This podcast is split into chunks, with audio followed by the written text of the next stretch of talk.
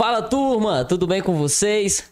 Meu nome é Diego Silva. E eu sou Tibério Oliveira. E tá começando mais um podcast Cariri. Para você que tá chegando aqui agora, sinta-se muito bem-vindo, muito bem-vinda.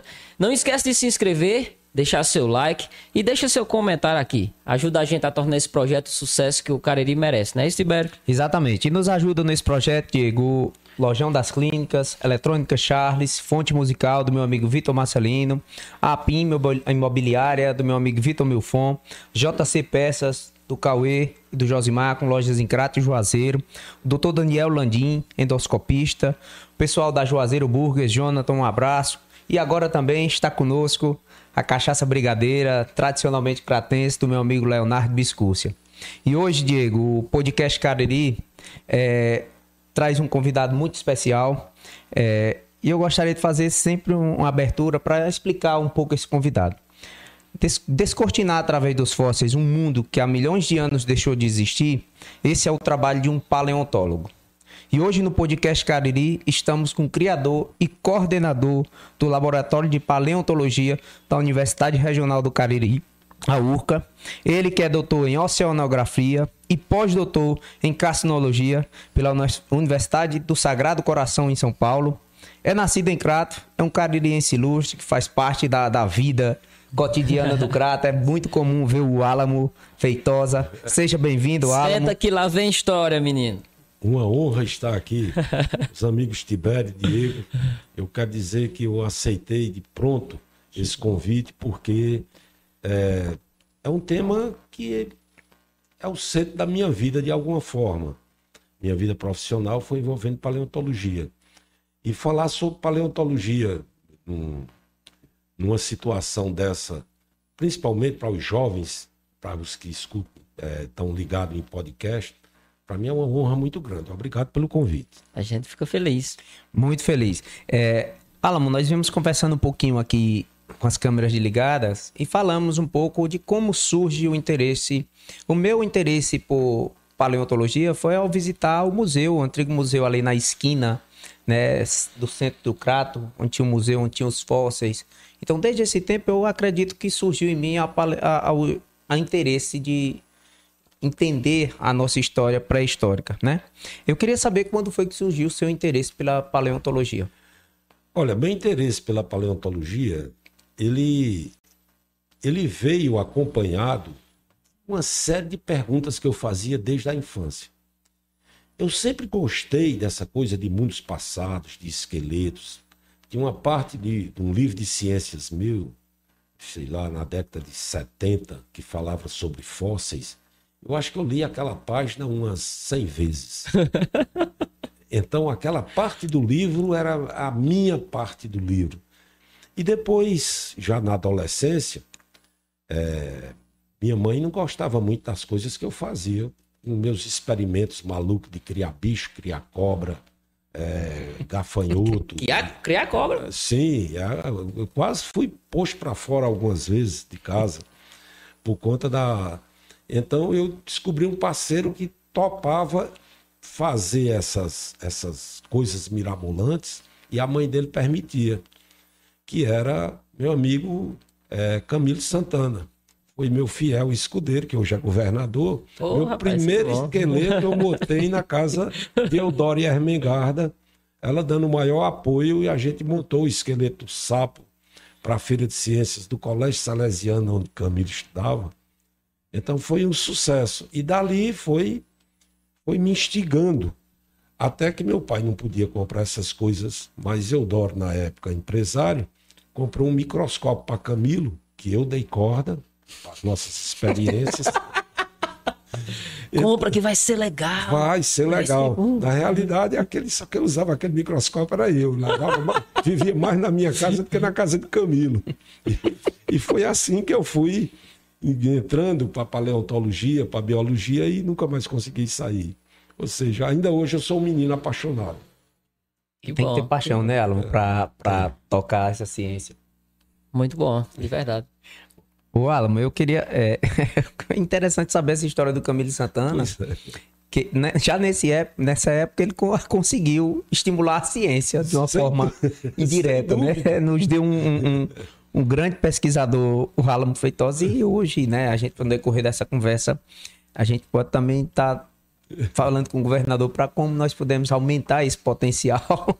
né? Sempre no intuito temos... de estar tá buscando melhorar, né? Melhorar mais ainda, inclusive, o acesso, o conhecimento das pessoas com relação a essa cultura que a gente tem também, né? Então, mais para frente a gente pode falar um pouco mais sobre como o governador pode estar tá ajudando a gente com relação a isso. oh, oh, oh. Ah, minha segunda pergunta é um relato que eu vi nesse livro, gente. Ó, esse livro é um, um o Álamo é coautor, né? Fósseis da, na Chapada do Araripe, uma Odisseia do Cretáceo. Né? É um livro com ilustrações fantásticas, um texto muito bom, um livro bilíngue, né? É. Que foi distribuído. O Diego já ganhou sua cópia autografada. Eu Isso é também. É meu. Eu também ganhei a minha e o Alamo trouxe uma aqui que nós vamos sortear para as pessoas que nos assistem. Um material fantástico, de excelente qualidade. É, depois nós podemos mostrar é, algumas gravuras. Provavelmente, provavelmente amanhã, lá no perfil do Instagram, eu vou estar tá colocando lá como a gente vai fazer para sortear esse livro. Recomendo a todo mundo, muito bom. É, Alamo, um, uma citação que tem nesse livro que eu achei muito interessante, que é o do coautor, Alexander Sim. Kellner, né? Ele relatou a seguinte conversa entre um pesquisador e um colaborador da escavação. É, o Kellner falou: O senhor não acredita que toda essa região já foi mar algum dia? Aí o, o colaborador da escavação fala: Com todo respeito, professor, não. Aí o Kellner disse: Então, como todos esses peixes vieram parar aqui? Esse relato foi feito no momento, Diego, em que o, o, esse que chama peixeiro, esses peixeiros são pessoas que pescam fósseis, né? Ele mesmo pegando o peixe não acreditava que ali existia um mar. E uma frase muito interessante que tem na nossa cultura é que o sertão vai virar mar. O sertão não vai virar mar, ele já foi mar. Não é verdade, Ralo? Gostaria que você falasse um pouco sobre o nosso passado pré-histórico. Essa conversa de Kellner com o escavador, eu estava presente, inclusive. E o cara chegou no final para dar a seguinte explicação. Tem certeza que isso não foi do dilúvio? Que os peixes nadaram quando cobriu tudo? Do dilúvio? Secou aqui. Aí eu ainda continuei a pergunta e fiz. É, muito bem, talvez tenha sido do dilúvio. Mas por que é que não tem esses peixes em Quixadá? Por que é que não tem lá em Minas Gerais? Ou por que é que não tem na Bahia? Então ele disse: Eu não sei não, mas ainda tem para mim que é o, foi o dilúvio mesmo que trouxe. É, esse era cético até o final. É. Mas olha, pessoal, a respeito daqui já ter sido mar, quando diz que o sertão vai virar mar, isso faz total sentido. A terra é dinâmica. A gente é que dura pouco. Mas se a gente for parar para pensar, o que está em cima vai descer. A lei da gravidade não é possível ser revogada. Como já quis até alguns vereadores, né? pois é. Então, o... aqui, um dia, vai estar tá tudo dentro do Oceano Atlântico. Sempre que chove, a água que desce da chapada é barrenta. Essa água barrenta vai levando um pouco da chapada vai descendo pela bacia do Salgado, vai um dia desaguar esse sedimento lá na foz é, do, do Jaguaribe, em ali Aracati, por ali. Então está se formando lá uma bacia sedimentar. Então tudo aqui vai para aquela bacia, para o final dessa bacia que está se formando. E se por acaso os movimentos tectônicos da Terra fizerem com que essa parte que foi depositada aqui suba, lá vira uma bacia sedimentar. Quanto tempo isso, Alan? As, nas conversas de mesa de bar, eu e meu amigo Alex Kellner, a gente estava fazendo umas contas de mais ou menos 25 milhões de anos. E como lá tem muito sedimento em, é, de matéria orgânica, é possível que se forme uma bacia petrolífera. Então, se alguém quer claro que é brincadeira, fazer um grande investimento, compra aquelas terras lá dentro do mar que um dia vai explorar, explorar petróleo e vai. Bem facinho, né? Tá com, a, tá com a colher assim com metros assim, Espera, ó, pô. espera, espera um pouquinho. O tempo geológico é bem pertinho do seu, né? Vamos torcer para durar do 25 milhões de anos que talvez a gente alcance isso. Né? Mas com, com relação a essa. é, você acabou de falar, né? Que a gente encontra fósseis de peixes aqui que a gente. E fósseis de um modo geral aqui que não encontra na Bahia, em outros locais, com relação a essa coisa de aqui já ter sido é, oceano, Mas digamos. encontra na África. Ah, mas encontra na África. Então, no caso, assim, o, o mar, é, ele já teve aqui especificamente em cima do Ceará ou do Cariri Sim. e não em outros locais do Brasil. Como se fosse assim. Sim, mas. a gente- em cima- Olha, vamos pensar na seguinte coisa. Como era esse cenário lá no Cretáceo, quando aqui era mar, ou quando a água marinha cobria esses substratos aqui? Primeiro, no Cretáceo era um, foi um período de alto aquecimento global. A média de temperatura da Terra, se junta onde está frio, onde está quente, dá mais ou menos de 16 graus. No Cretáceo, essa média era de 28 graus. Então, facilmente você encontrava no horário de meio-dia no Cretáceo uma temperatura de 60 graus. Nossa. Então, o mundo era diferente e não tinha calota polar. O nível do mar estava muito alto. Por isso, e claro, aqui não tinha sofrido o soerguimento que sofreu há 35 milhões de anos. Tinha um creche, uma quebra entre o Pernambuco e a Paraíba. E esse lastro todinho, basicamente, ele estava afundado. E esse lastro afundado é o que a gente chama de bacia, era uma depressão. Os rios corriam para dentro. Então aqui já foi rios caudalosos no, no Jurássico, um conjunto de lagos interligados. Aqui já foi grande lago, como na época da formação Crato. Até que a água invadiu o continente. Então aqui não tinha assim um mar que você tivesse ondas, pegar surf, não, seria quase que uma laguna. E foi esse material que foi sendo depositado aqui em condições especiais. Então são essas condições especiais que fizeram com que esses fósseis maravilhosos se formassem. Não sei quem foi que fez essa conta maluca, mas dizem que apenas 0,002% dos restos de seres vivos se fossilizam. É muito pouco. O natural é que a gente, todos os cadáveres, nasce, cresce, reproduz e morre. Todos os cadáveres, ele entra dentro dos ciclos biogeoquímicos. Então, o que é um ciclo biogeoquímico? É ser desmontado todas as moléculas orgânicas e transformado nos elementos, nas coisas mais simples. Por um acaso, aqui teve, dentro do fundo de um lago ou de uma laguna, não tinha é, energia para destruir os cadáveres, não tinha força na água. Morria, afundava. Depois, a água era altamente rica em íons cálcio e magnésio. Depois, a, a atmosfera da Terra, que era bem diferente da atmosfera de hoje, porque a quantidade de gás carbônico era muito alta. Então, a gente tinha em torno de, de 1,8% a 2,2% da atmosfera de gás carbônico.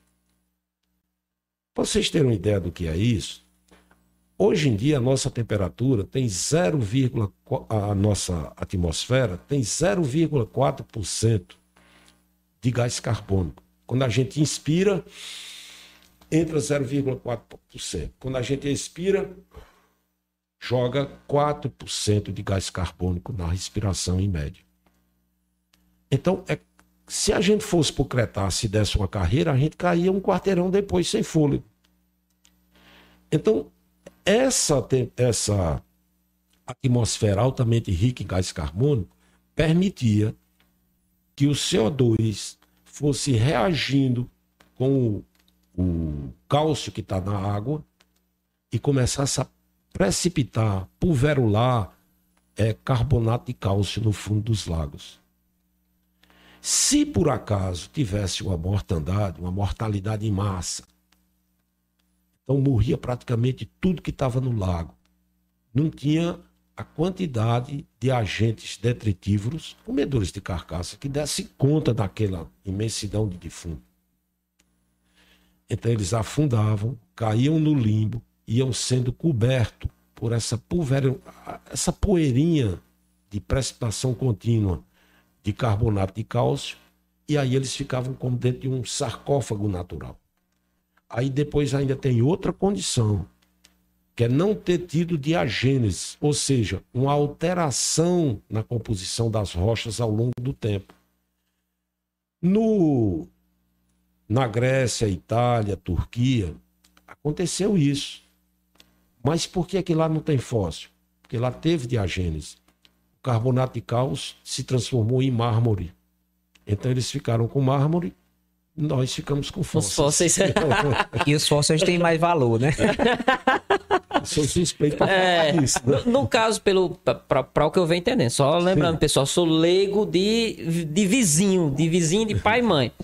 No, no caso, foram as situações típicas desse momento histórico Sim. que propiciaram que houvesse. Então, se fosse hoje, não aconteceria da mesma forma. Teria que ter todo esse conjunto, esse conjunto é quase. Olha, formar um fóssil isso se forma ao longo de todo mundo.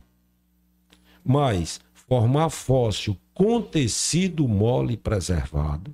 Tecido mole preservado. É Basicamente, é a gente tem três locais no mundo que disputam quem é, quem é a melhor bacia, ou a mais importante bacia paleontológica do mundo. Sonhofen, Alemanha. As camadas de Gihol, na China. E a bacia do Arari, do Grupo Santana. Oh. Alan, é, eu tenho, tenho, um relato nesse livro que um naturólogo veio para cá, naturalista na verdade, Sim. ele veio em 1980 1880. E, é, 1880, né? É. 1880 e disse que. Já fala até sobre essa questão, Sim. porque antes acreditava que os fósseis não era possível ter matéria mole, tecido é, mole. Tecido mole. E quando ele veio para cá, um relato que encontra. Foi a primeira vez Não, que E para mim foi uma novidade. Foi? Eu estava assistindo o, o, a palestra, né? Sim. Tua palestra anteriormente. E eu vi com relação a essa questão do tecido mole. Eu, eu não sabia. Pelo teu, já tinha, eu, eu né, achei que era só a estrutura óssea, ou quando tinha a matéria orgânica, ela era seca, deteriorada, e não é em todos os casos, né? Olha, aqui na formação Crato tem fósseis, por exemplo, de peixe. Tem até nesse livro aqui algumas fotos, você pode folhear e ver, que tem olho preservado.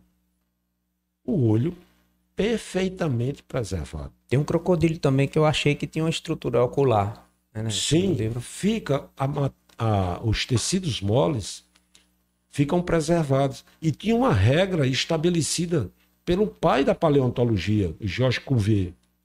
Cuvier foi quem estipul... é, é, que botou a máxima de que tecidos moles não se preservavam, apenas partes duras.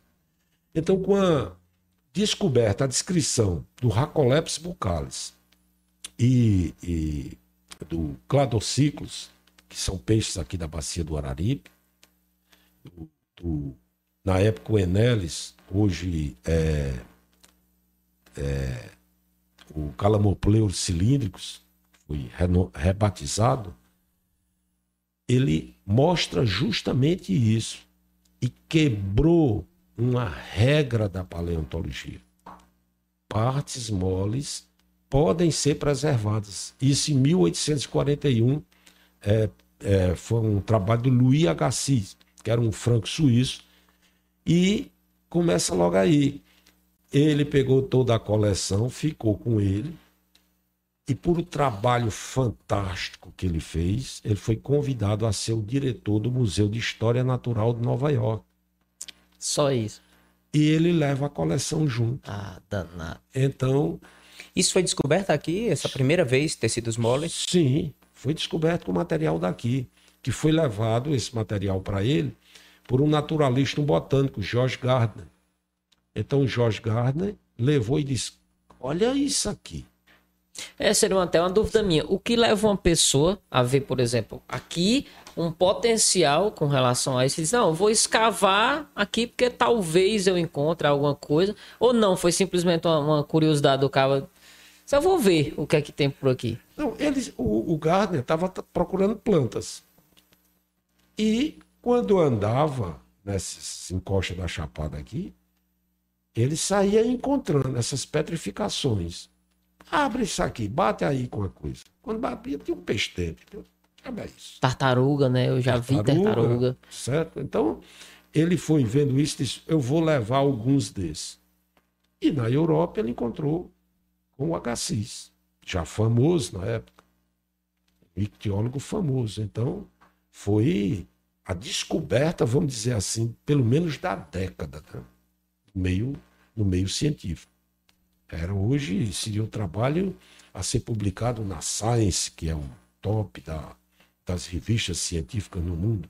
Mas foi uma- um trabalho revolucionário, graças aos fósseis daqui. Mas que, digamos, assim, é, pelo que me parece, só foi comemorado pro lado de lá. Porque a- aqui pouco se escuta sobre isso. Mas, olha bem, isso é uma coisa meio cultural. O pai da paleontologia, é o Peter é, William Land, que era um dinamarquês, ele veio para cá, montou as coleções, foi quem descreveu o tigre dentro, dentro de Sabre, dentro de uma caverna é, de Minas Gerais.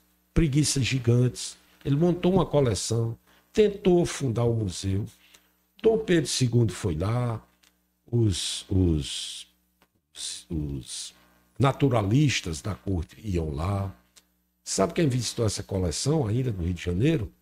O Charles Darwin. Charles da. Foi a base da teoria da evolução, e ele falou dos fósseis para isso, foram com esses fósseis brasileiros do Peter Land. Então, ele tentou organizar. Quando viu que não tinha sucesso, ele bancava o museu com o dinheiro dele.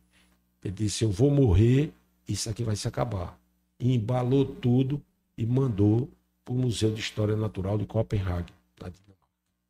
Ou seja, o histórico daqui, do Brasil, é do que é importante, manda para fora.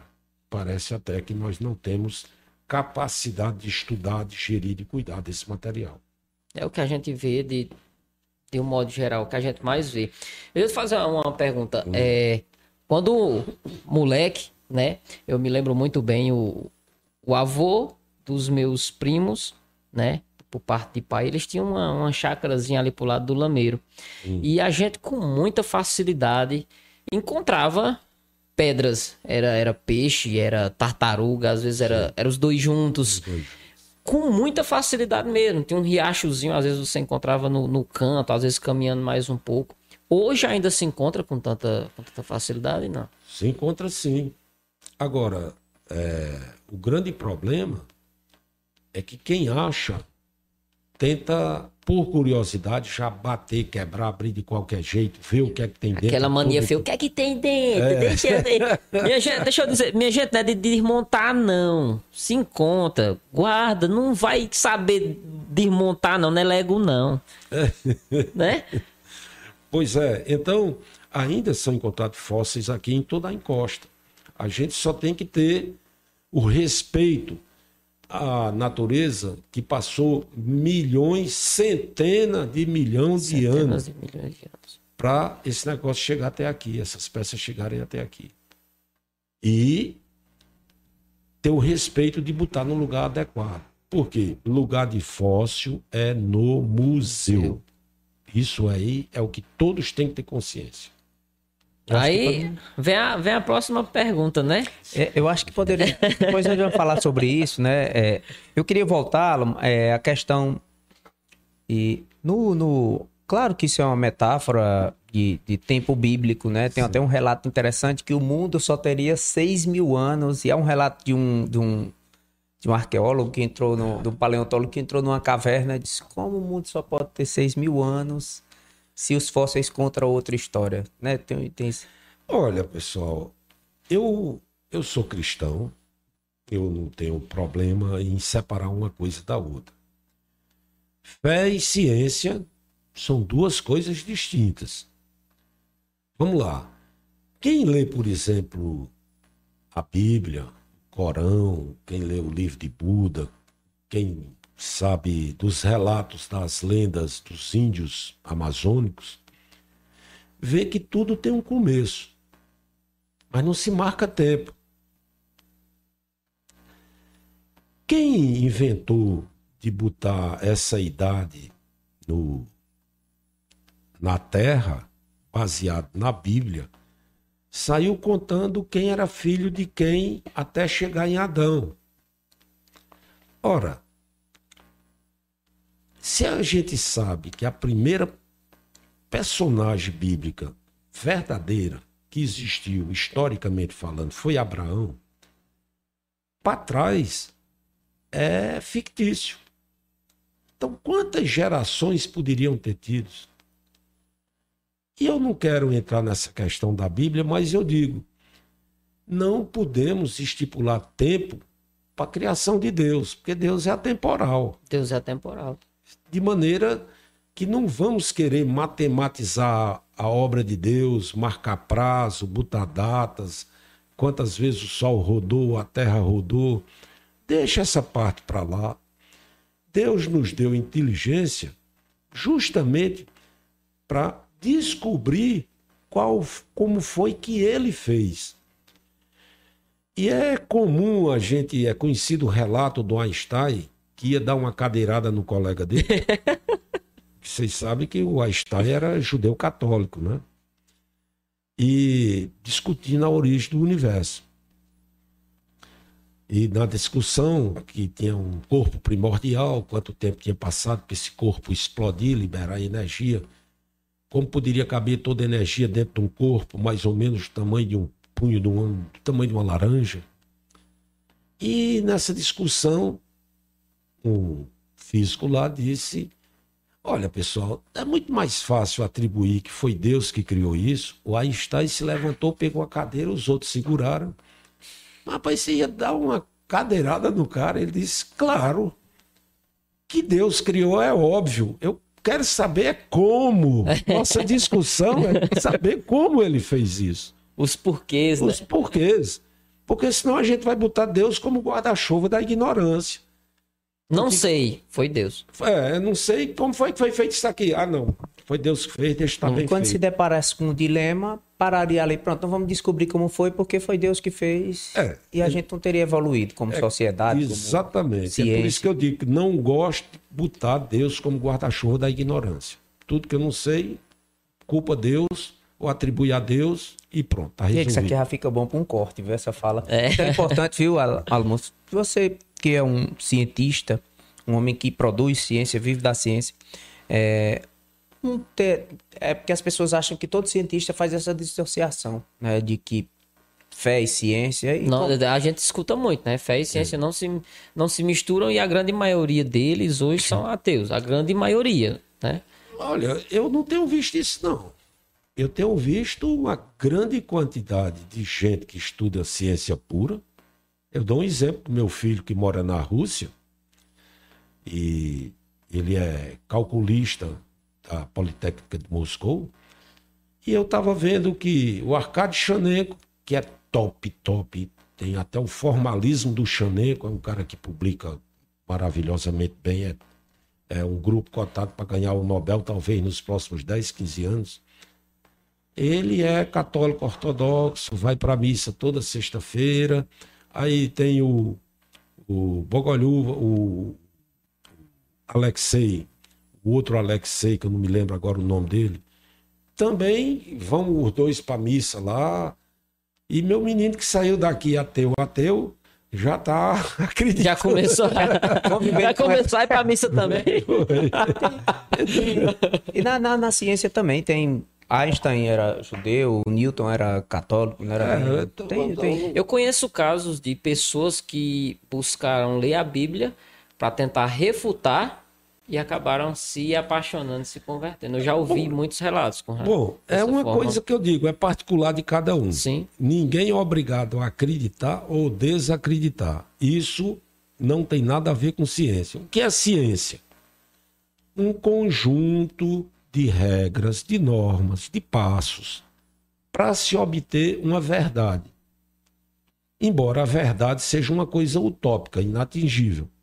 Mas a busca da ciência, o trabalho da ciência, é em cima dessas normas chegar a um ponto que eu digo, isso aqui é irrefutável. É só isso. O trabalho da ciência é isso, é trazer luz, né? A, possível, para quem tem fé, a criação, né? Sim, que seja, ou seja, Nós somos seres dotados de inteligência, nós não podemos ser limitados por essa própria capacidade que nós temos, né? Eu vejo, eu vejo a, a pesquisa científica desse modo. Né? é isso mesmo. Alan, a bacia do Araripe é um paraíso cretáceo, né? O cretáceo em tempo geológico é 115 milhões de anos. 140, entre 145 milhões a 65 milhões de anos passados.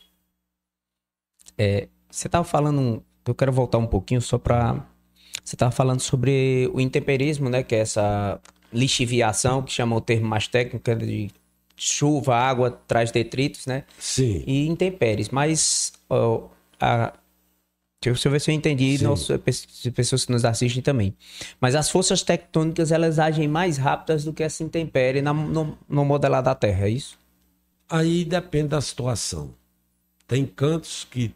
é, tem bacias com alta diagênese das rochas, como eu citei o caso. E a gênese é a, a, A fricção, né? alteração pode ser que por contato de pressão, por, por é, movimentos tectônicos da Terra mesmo, de uma maneira geral, soterramento, é, tudo isso pode causar, de alguma forma, uma alteração das rochas.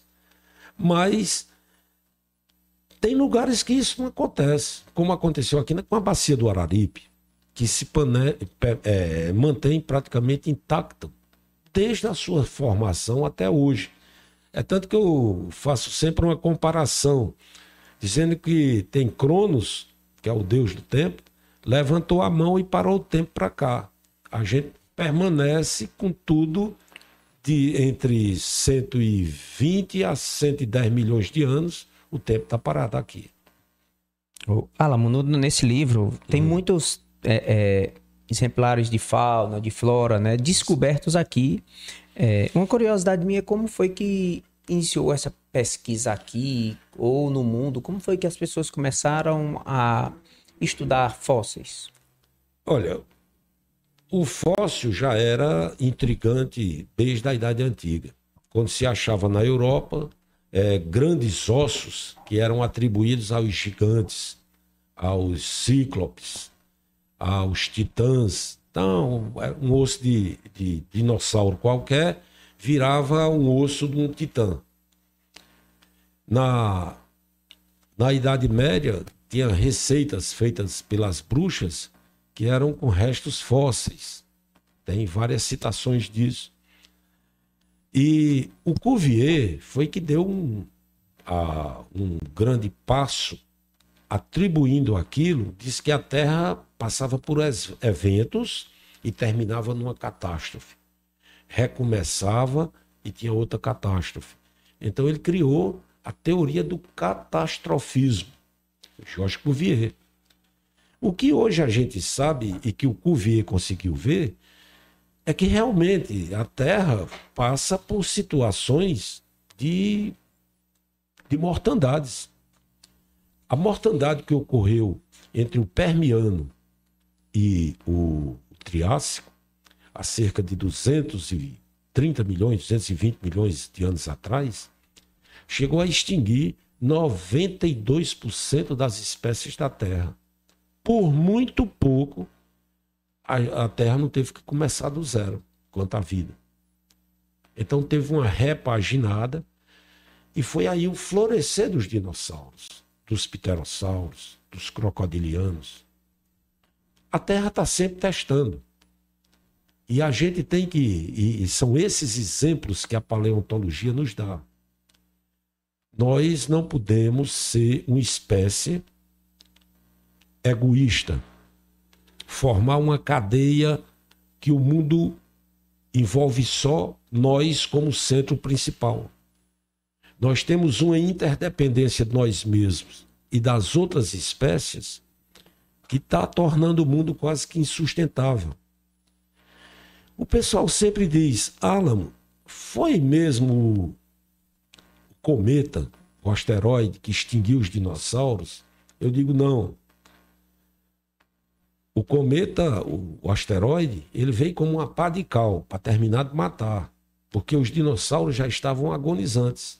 Dinossauros e pterossauros já estavam fadados ao desaparecimento. Se tornaram muito grandes, numerosos, altamente interdependentes na sua cadeia alimentar, de maneira que quebrando um elo da cadeia, a cadeia desmoronava. Já estavam surgindo as angiospermas, substituindo a alimentação pelas a, gimnospermas, que era a base da alimentação da maioria dos saurídeos. A angiosperma é a que produz sementes, né? Ah, que produz semente e flor. As plantas que a gente vê hoje comumente aqui, que a gente se alimenta no dia a dia. Então, é, essa interdependência de uma cadeia longa, quase que insustentável, estava mudando o clima da Terra, se tornando mais frio, a, a camada de ozônio estava se formando e diminuindo a irradiação para determinados grupos de plantas e determinados animais, dinossauros, que eram adaptados ao clima mais quente. Então, os dinossauros estavam fadados ao desaparecimento. Aí veio o cometa e acabou com tudo em termos de dinossauros e pterossauros. Aí veja como é quem vive sem muita interdependência. Crocodilianos não se extinguiram, tartarugas não se extinguiram, mamíferos não se extinguiram, lagartos não se extinguiram, cobra não se extinguiram. Só é, esses que estavam dentro dessa condição ecológica. E essa mesma coisa está acontecendo com a humanidade hoje em dia. Se por acaso tivesse uma labareda solar, essas que mudam as comunicações, a gente passasse dois meses sem internet, por exemplo,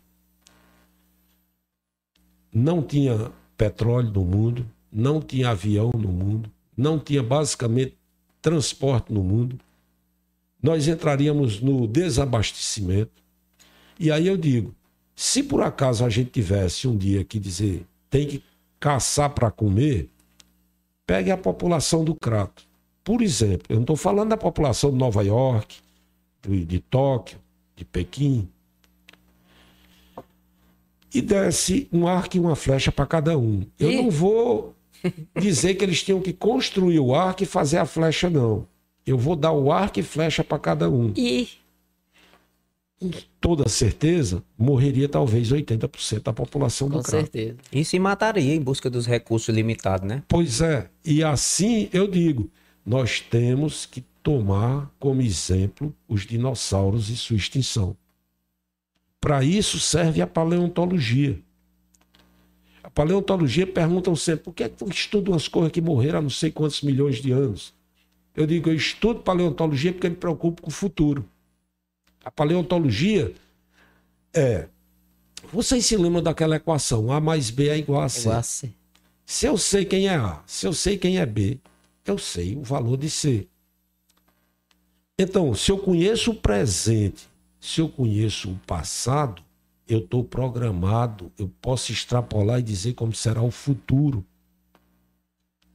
Então, para isso, a gente tem que se programar para os próximos 100 anos, mil anos, 10 mil anos, um milhão de anos. E isso, quem nos dá esse parâmetro, é o estudo do passado, é a paleontologia.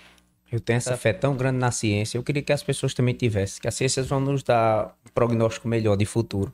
Alan, eu tenho duas perguntas que, que são interessantes. Eu queria saber, esse tempo geológico de milhões de anos, ele já era contado antes da datação do carbono, porque a datação do carbono veio marcar o tempo dos materiais, né? Interessante essa pergunta.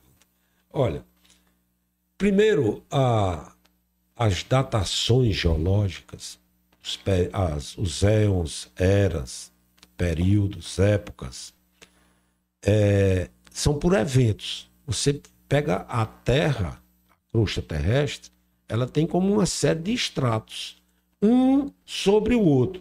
A regra é: quem está mais embaixo é mais velho, quem está mais em cima é mais novo. Então você pega determinados estratos que tem uma série de fósseis. De repente muda, aparece outra série de fósseis. De repente muda, então você pode ir fazendo a contagem de quem é mais velho até os dias de hoje. Todos falam do carbono 14 para medir a cidade, pois eu digo bem, carbono 14 não serve para paleontologia, só data coisa nova. Como eu digo coisa nova, porque eu trabalho com milhões de anos, coisa nova é até 49.900 anos. Para mim é muito novo. Eu posso explicar isso rapidamente? Claro. Ah, fica... ah. Tô doido para aprender. Olha, Oh, mas antes disso, eu quero só dizer uma coisinha. Sim. Quem está nos assistindo, a Isabel, sua esposa, Sim. o Tiago disse aqui, ó, Tiago. Sim. Alexei Vagov. Sim. O nome do russo, Alex, né? Que ele está indo pra missa com ele lá. Um abraço, Thiago. Obrigado, obrigado a todos aqui que estão nos assistindo. E Depois pessoal, quem quiser, quem quiser mandar pergunta. No final eu vou fazer as perguntas que o pessoal mandou no, no Instagram, Sim. né? Como eu falei anteriormente. E quem quiser mandar pergunta no YouTube também pode ficar à vontade. E quem quiser encaminhar, né, Diego? Encaminhar sim, esse compartilha, papo. pega o linkzinho, compartilha pro pessoal. Vamos, vamos, vamos assistir essa aula todo mundo junto aqui. Vamos para a explicação do professor Alan. Pois bem. Então, na atmosfera, naturalmente, tem aquela fração de gás carbônico que eu disse, tá certo? Mas tem nitrogênio, tem oxigênio. E a gente está recebendo energia vinda do Sol, principalmente ultravioleta. E esse ultravioleta, ele pega a, mole a molécula de nitrogênio em um determinado ângulozinho, tem uma situação especial, quase que uma loteria. Ela quebra esse nitrogênio, retirando dois prótons. E o que era N16 passa a ser outro elemento químico, carbono 14. Mas o carbono natural, ele só é feliz quando ele é 12. Então, carbono 14 é instável. Então, você tem uma fração de carbono 14. Como as plantas estão realizando é, fotossíntese, elas absorvem uma fraçãozinha de carbono 14 e, claro, carbono 12. A gente, se fizesse um exame de um osso nosso, vamos supor que tivesse 10x de carbono 14. Se pega uma planta, 10x de carbono 14. Que a gente come planta. Eu corto a planta hoje. Quando eu corto a planta hoje, ela deixa de absorver carbono 14. Se eu faço a medição daqui talvez a um ano, essa mesa foi a madeira cortada daqui a um, a um o ano passado, ela só vai ter 9x de carbono 14, porque uma parte está virando 12. Se é com 10 anos, vamos dizer, tem 8x. Se é, vai, então é uma parábola. Vai caindo a quantidade de carbono 14. Você mede o tempo, né? É. E quando você chegar com 49.900 anos, você tem zero de carbono 14. Então, como foi, foi balizado esse negócio? O cara disse, sim, mas me mostre que esse negócio é preciso. Então eu digo, pegaram uma cadeira de uma madeira, de uma árvore que Abraham Lincoln, nas horas vagas, era carpinteiro. Ele gostava de fazer cadeiras, mesinhas. Então tem no, no diário dele a idade daquele negócio. Pegaram um pedaço daquela cadeirinha dele, dataram. Aí balizaram para 1850 e poucos. Pegaram a gaveta do rei Jorge também, da Inglaterra, Jorge IV, que tinha também uma situação dessa. Dataram. Pegaram as coisas de Cleópatra, tiraram um pedaço, dataram. Então saíram balizando De maneira, pegaram uma sequoia gigante que estava caída, que tinha tantos anéis, que dá para contar os anéis de crescimento. Então, de quando ela caiu, então vai se fazendo até que você baliza a máquina. Aí você pode perguntar: e como é que faz essa datação para milhão de anos, para bilhão de anos? Então tem que pegar uns átomos que tem um núcleo maior. Por exemplo, estrôncio, é, enxofre, chumbo. Faz o cruzamento não com apenas um elemento. Mede com esse elemento, mede com esse, mede com esse. Mede com estrôncio, mede com enxofre, mede com chumbo. São metais pesados, né? É, porque eles vão perdendo, por exemplo, pode ser 90, 80, 86, tudo é, tudo é enxofre. Mas com esse decaimento dele é mais lento. Então você pode datar coisas com centenas de milhões de anos. Então a datação é diferente para é. a paleontologia. Sim. Aí me dizem sempre: ah, mas eu não acredito nisso, não. Eu digo, muito bem, não acredito. Mas quando você entrar dentro de uma máquina de tomografia computadorizada, que o médico disser, você está com não sei o que, não sei aonde, a costela quebrada ou torta, não sei o que, você diz, não acredito. Porque o cálculo é o mesmo. Tudo isso é com é, material radioativo ou material de núcleo muito grande. Ou seja, não é possível mais é, duvidar da idade de estratos da Terra. Isso é uma coisa para mim bem resolvida. Que bom, que bom saber como é que a, a gente pensa que tudo é carbono 14. Eu não sabia que a partir de 50 mil anos também, né, já não. não também, para mim foi uma informação. É outra, outra questão dos dinossauros que eu queria te perguntar, Alamo, era. Eu já li algumas coisas de. Nós sabemos que os répteis são animais de sangue frio, né? Hum. Que eles precisam de aquecimento solar para sobreviver. Tanto é que ele, você vê a lagartixa se expondo a sol, crocodilo. E os animais daquela época são de porte, os dinossauros de muito grande porte. Há ah, essa. É, é, sempre eu vi alguma discussão achando que esses animais não seriam de sangue frio pelo tamanho do porte. Há algum consenso? eu relação... eu pegar um gancho e fazer a minha, a minha também. Hum. É, com relação, você falou com relação à extinção. A superpopulação e essa questão atmosférica foram os principais fatores ou existem outros além desses? Só para aproveitar o gancho que nós vamos falar dos dinossauros. Né? Sem dúvida nenhuma, é, a questão atmosférica foi a mudança da atmosfera e da temperatura da Terra foi a situação, a situação sine qua non para a extinção dos dinossauros. A gente tem que ver, na época do Jurássico e do Cretáceo, Jurássico, hoje em dia, a média pluviométrica da Terra está em torno de 1.200 milímetros. Tem lugar que chove 4, 5 mil milímetros, como algumas áreas é, da Amazônia, do Peru.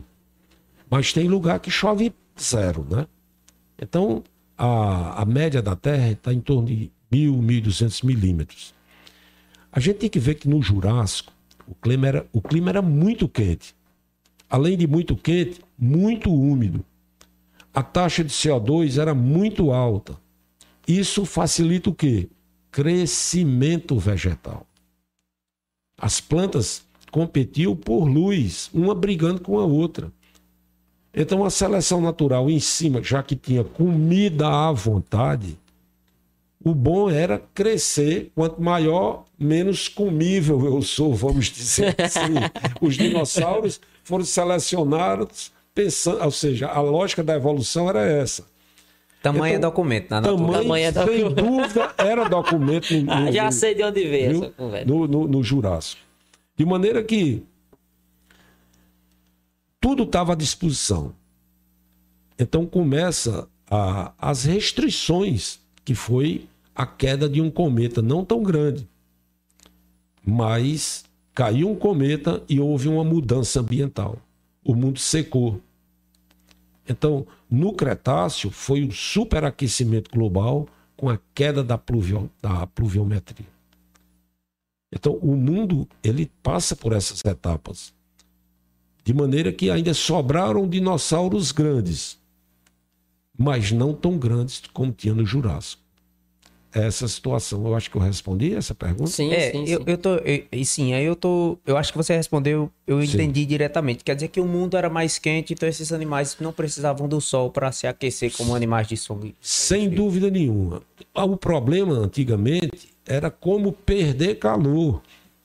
Não era como ganhar calor. Que a não, vida era como- totalmente diferente dessa conformação que nós temos hoje. né? Sem dúvida, era outro mundo. Olha, se você pegasse um dinossauro, conseguisse fazer aquela coisa de recriar os dinossauros, como no filme do Jurassic Era, minha, era o que eu ia perguntar agora. eles não viveriam hoje. Aquilo é impossível. aque- Aquele não que- viveriam hoje. Não viveriam hoje. Assim como se a gente fosse levado, vamos fazer uma- um passeio, um final de semana no Vou Cretáceo. passar, vou ali passar a mão no, no dinossauro, É, veja. vamos ali, vamos visitar o Paleolago, entra numa nave. Certamente também não conseguiríamos viver. Se lembre que a- até a Lua era muito mais perto da Terra do que é hoje. Então, eu estava vendo um programa de computador que a Lua vai se afastando da Terra. Então, se a gente olhasse até a Lua hoje, nós viríamos uma Lua cerca de oito vezes maior do que a gente vê hoje. A gente viria no Que ela Cretáceo. está se afastando, né? É, É, é interessante demais você ver essas conformações e como a vida ela vai se adaptando, se recriando, né? É, a minha quarta pergunta, por incrível que pareça, nessas perguntas a gente fez só três que estavam no roteiro e foram É, não, é outras. porque... É, alguns dinossauros foram descobertos aqui. Inclusive dinossauros voadores, né? Você já falou de- dos pterossauro. pterossauros, né? Só um parêntese aqui, por favor. Dinossauros e pterossauros são bem diferentes. Não, pterossauros não são dinossauros. Ah, eu gostaria de, de entender melhor isso aí. A analogia que eu faço é essa. Jacarés e tartarugas são répteis, Sim. mas jacaré não é tartaruga, tartaruga não é jacaré. Tem uma série de coisas anatômicas que separam em pelo menos duas ordens bem distintas. Entendido isso? Entendido. É, a gente estuda dinossauro, acho que tudo é que é antigo. Eu, eu só, achava, não, eu, achava, não E nós temos os pterossauros que eram voadores, aqui descobertos aqui. Sim. Temos também a, estávamos conversando antes, né, um, um dinossauro da classe rap, rap- Raptor, né, Raptori, um raptorídeo. Raptorídeo, né, que você aí já deve ter visto os Velociraptors no filme Jurassic Park, com certeza. E nós também tínhamos o Angaturama limai, Sim. né? É um dinossauro de grande porte, né? Isso. Barionídeo. Isso. É, eu tenho até uma imagem nesse livro em que Sim. ele está caçando, né, um pterossauro, né? Sim, deve tá- estar. Quando aconteceu essa descoberta desses, desses pterossauros, desses dinossauros, e como essa des- descoberta foi recebida pela população e pela comunidade científica? Olha, aí eu tenho que fazer destaque a duas figuras que foram muito importantes eh, no século, no final do século passado e nesse século para a bacia do Araripe. Alexander Kellner, Diógenes de Almeida Campos. Eles, para mim, fizeram os melhores trabalhos de descrição de dinossauros e pterossauros. O Alex é um vocacionado. Alex, ele está na descrição de material de quase todo mundo, inclusive da China. Eu acho que foi na paleontologia brasileiro, brasileira quem mais fez descobertas eh, ligadas a esses grupos de répteis eh, pré-históricos. Então, a comunidade eh, científica ficava sempre maravilhada com os trabalhos de descrição feitos pelo, pelo Kellner para dinossauros e para pterossauros. Ele sempre mostrava, por exemplo, vasos sanguíneos na crista dos pterossauros, estruturas eh, bucais relacionadas à captura de peixes, por exemplo, o tipo de tegumento dos pterossauros, vasos sanguíneos em dinossauros. Então a comunidade científica via isso realmente com muita alegria, porque era algo que se buscava as respostas e não se tinha a menor possibilidade de, de- de ser encontradas. E isso foi mostrado com o material daqui. E outra coisa é que esse material daqui ele é ímpar para o mundo, né? Então, quem se dedicar à bacia do Araripe, eu digo sempre, é tá num playground no quarto de dormir. Você tá sentado em cima dos fósseis, sabe? Que, rapaz, é porque você vê o, aqui os relatos de você encontrar isso com facilidade. Você vê uma escavação para as pessoas encontrarem isso é, em alguns documentários, eles relatam anos e anos da busca, né? Algumas escavações nos Estados Unidos, em áreas bastante ricas em ossos de dinossauros, por exemplo, uma escavação leva 3, 4, 5 anos. Tem, tem escavação aberta há 7 anos nos Estados Unidos. Aqui, eu não sei se é porque o dinheiro me limita, minhas escavações aqui duram três semanas. Né? Mas é diferente, porque aqui a cada enxadada é um fóssil. Quer dizer... Ah, pensou? Ah, e assim, e como a população, você pensa que é uma percepção que eu quero saber tua. Sim. Como a população recebe é, ter descoberto esses dinossauros, esses pterossauros aqui? Olha, recebe assim com sentido de pertencimento.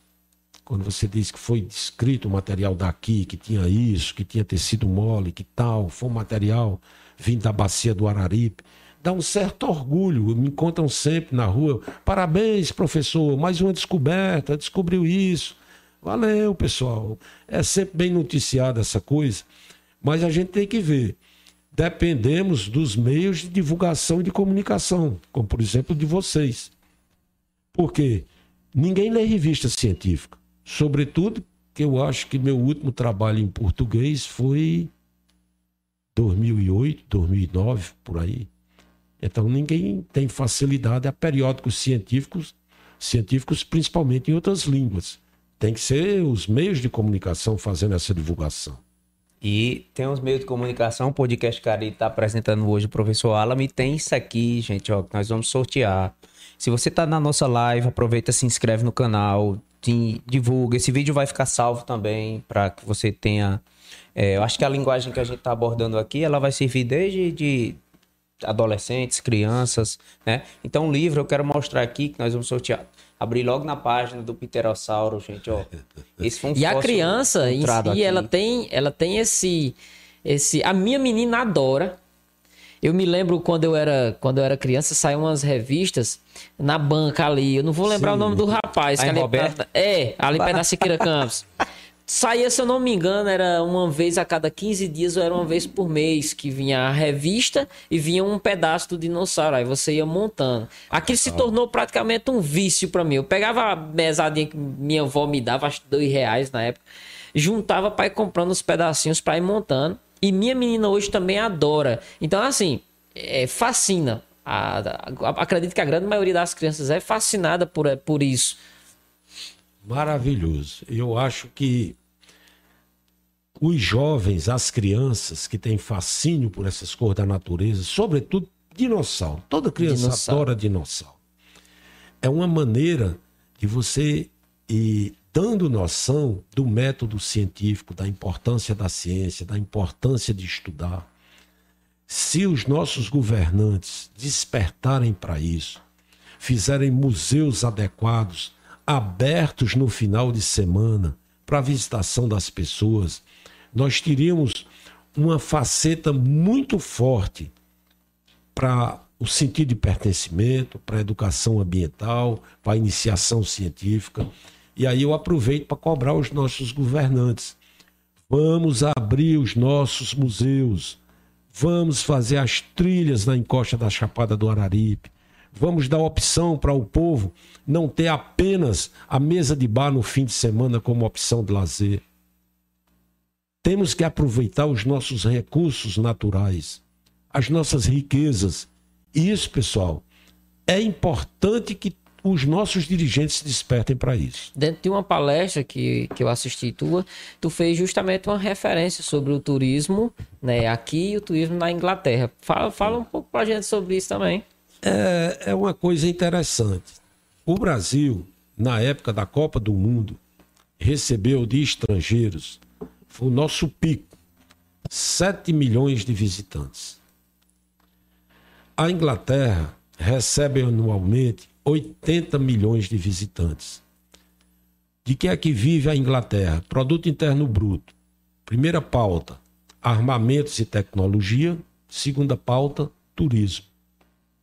A melhor coisa do mundo é investir em turismo, se você tem o que mostrar.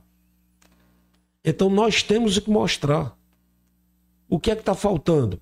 Condições para que as pessoas venham ver as nossas riquezas. A nossa história é belíssima, o nosso acervo é belíssimo, a nossa parte de arqueologia é fantástica, a paleontologia não precisa nem dizer.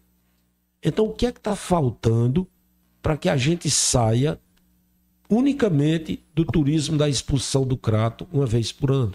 É, acho que isso é essencial. Eu acho que a gente tem que repensar o nosso modelo. E um ponto que, que tu vai, falar? Não, eu quero só Eu fico mandar só um abraço. perguntando. Não, eu vou- quero só mandar um abraço. O Adriano aqui, o, o, o- o Arthur, na verdade. Adriano é o irmão dele. Arthur Sim. Parente tá Ah. mandando um abraço pra você, né? O seu filho Tiago, diretamente lá de Sochi, na Rússia, disse que tem um orgulho danado, viu? Um abraço, viu, Arthur? Obrigado por estar nos assistindo. Vou aproveitar e citar o nome das pessoas que estão também aqui, Diego, no, no nosso YouTube. A Flaviana Lima, Tainá Rafaele, Rosane, Ivete Souza, duas Verônicas, a Verônica, a Verônica Borges e a tem outra Verônica aqui, só um minutinho, deixa eu falar o sobrenome dela. Tem a Ruth Helena, Emanuele Silva, Bruno Tavares, né? É, a Silene Cruz, Ricardo Damasceno, eu estou deixando. Leonardo Saraiva, amigo. Verônica Teixeira. E tem o Egberto aqui, que é o Egberto que você falou offline Ah, aqui. sim, é meu amigo pessoa- Egberto. É que você falou pra gente convidar o- pra falar um pouco o da homem história. que sabe de tudo da Reforça história aqui já é pra ele saber do, do convite, pra ele já ficar ciente. Ah, não, já. eu vou chamar aqui, ó, ó, Egberto. Eu quero também que você venha contar um pouco desse teu Queremos você estudo. aqui. um pouco desse teu estudo, né? Que o, o professor Alamo já falou pra gente aqui, né? Pode con- você tem, uma, tem- outra pergunta ou posso Sim, a gente próxima? estava falando, né, com relação a mostrar. Né? A, gente tem a, a, a gente tem uma cultura, a gente tem o que mostrar. Mas pelo que a gente estava até conversando anteriormente, hoje a gente não sabe onde ver. A gente tem o que mostrar, mas a gente não sabe onde ver isso.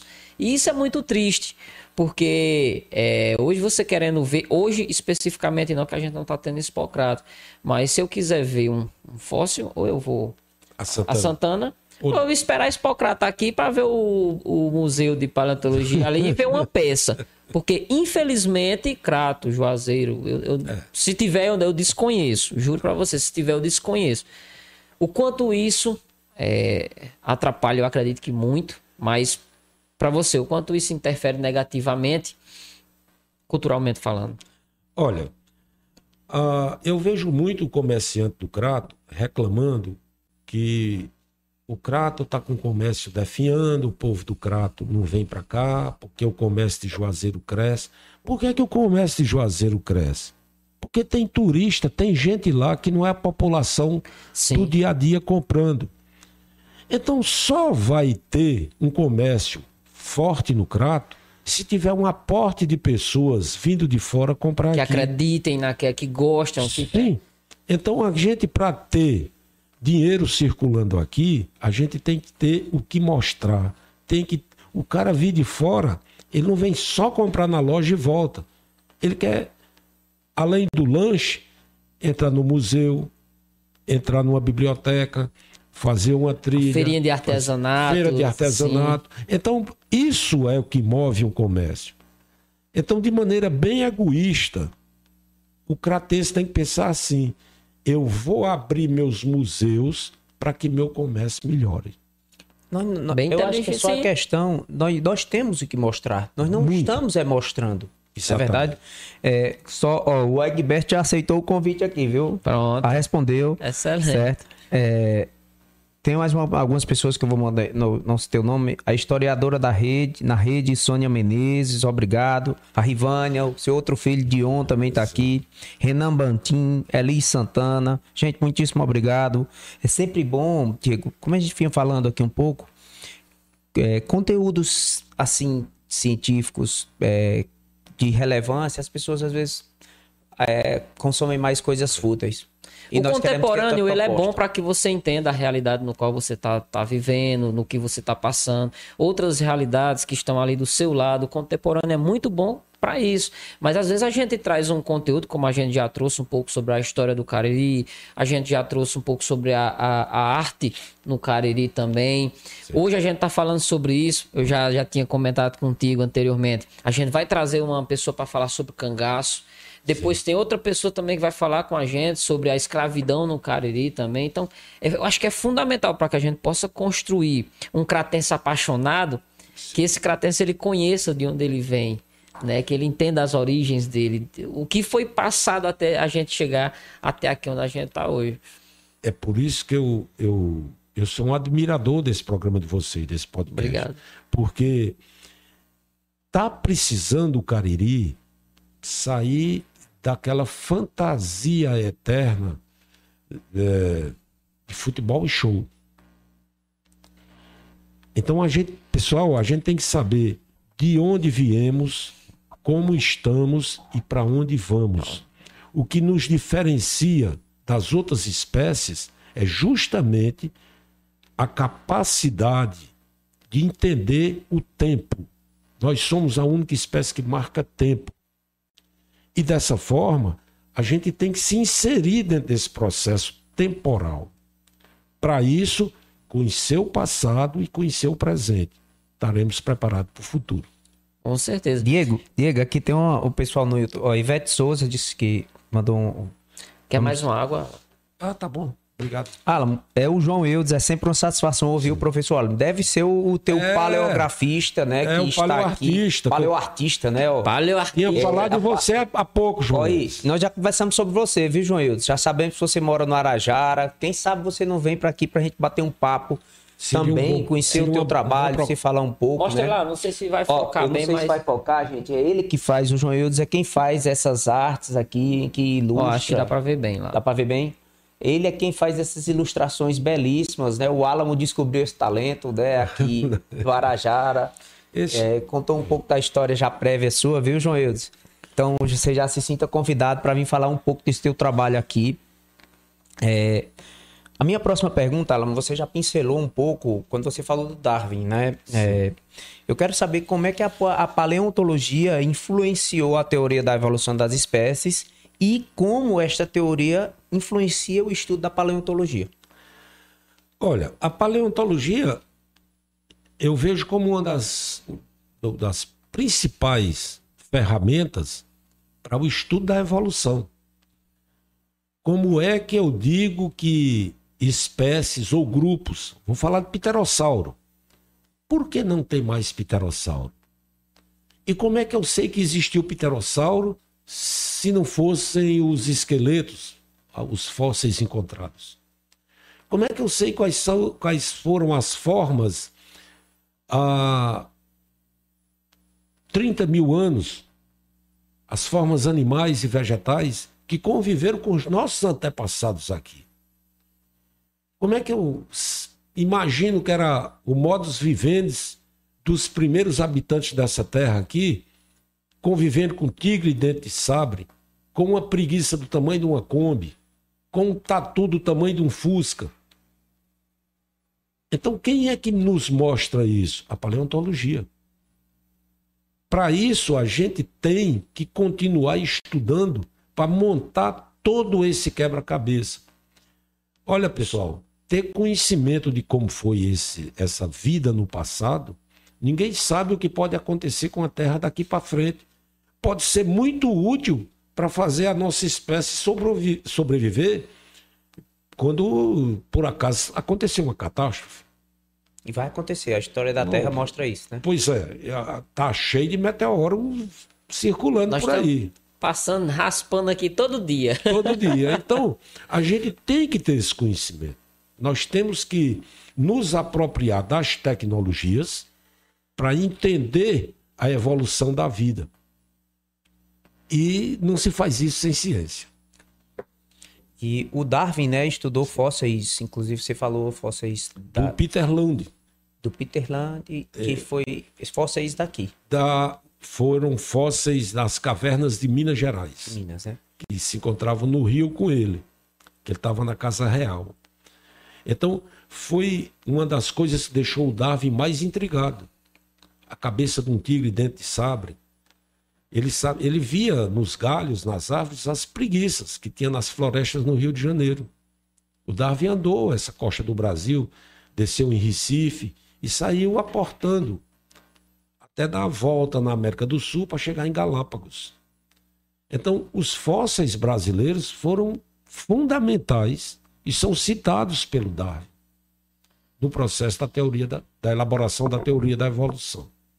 O, o Alan, ele catalogava vivos, né? Há uma diferença de catalogação de espécies extintas? Olha, há diferenças. Principalmente, por exemplo, o biólogo, como eu, que estuda a vida pretérita, ele se depara com algumas coisas, vamos dizer, inusitadas. Primeiro que a gente não pega como quem descreve animais atuais ou plantas atuais, que pega o bicho todo completinho, você pode virar para um lado, virar para o outro, abrir, olhar o coração, olhar o tipo de pelo. Não, você pega às vezes só partes. E aí você tem que extrapolar, pegar naquela família, você, por exemplo, pega só uma cabeça. Mas foi encontrado alguém daquela família que tinha a parte de baixo, que tinha mais um membro. Então você vai montando um quebra-cabeça. Por falar em coisas. É, deixa eu mudar aqui. Para falar em coisas não habituais, Sim.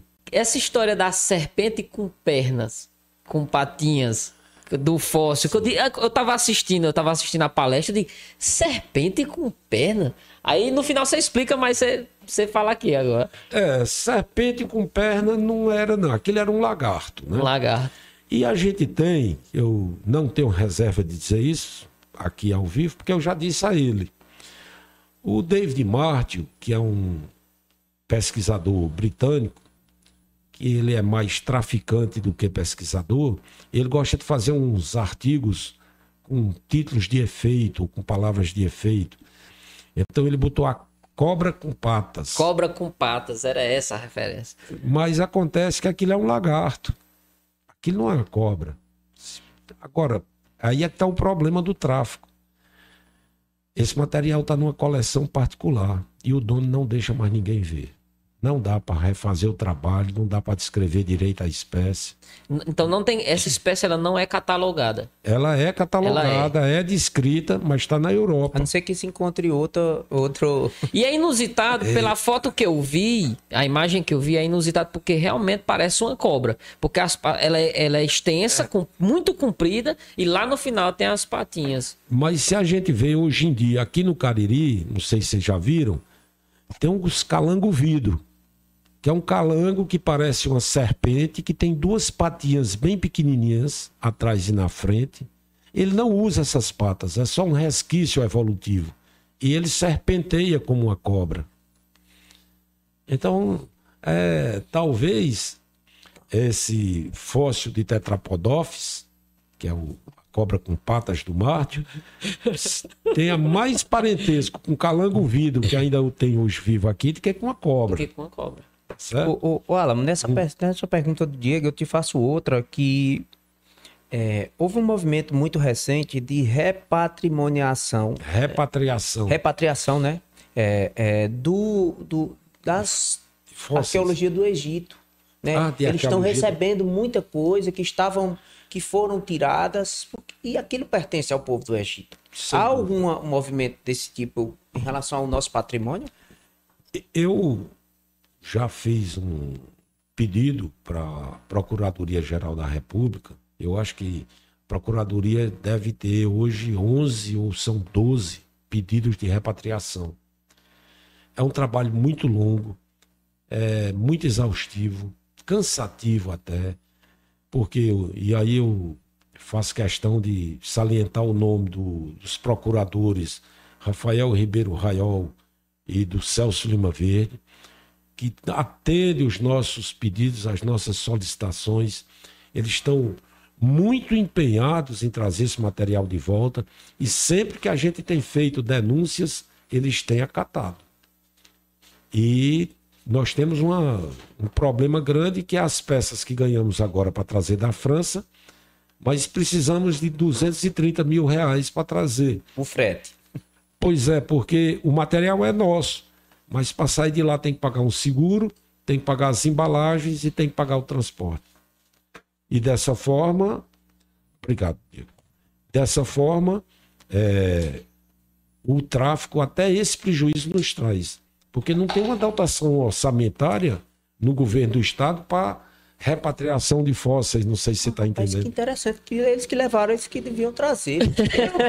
Era, era o certo, né? Porque não foram só esses fósseis no caminhão, né? Mas É. nada.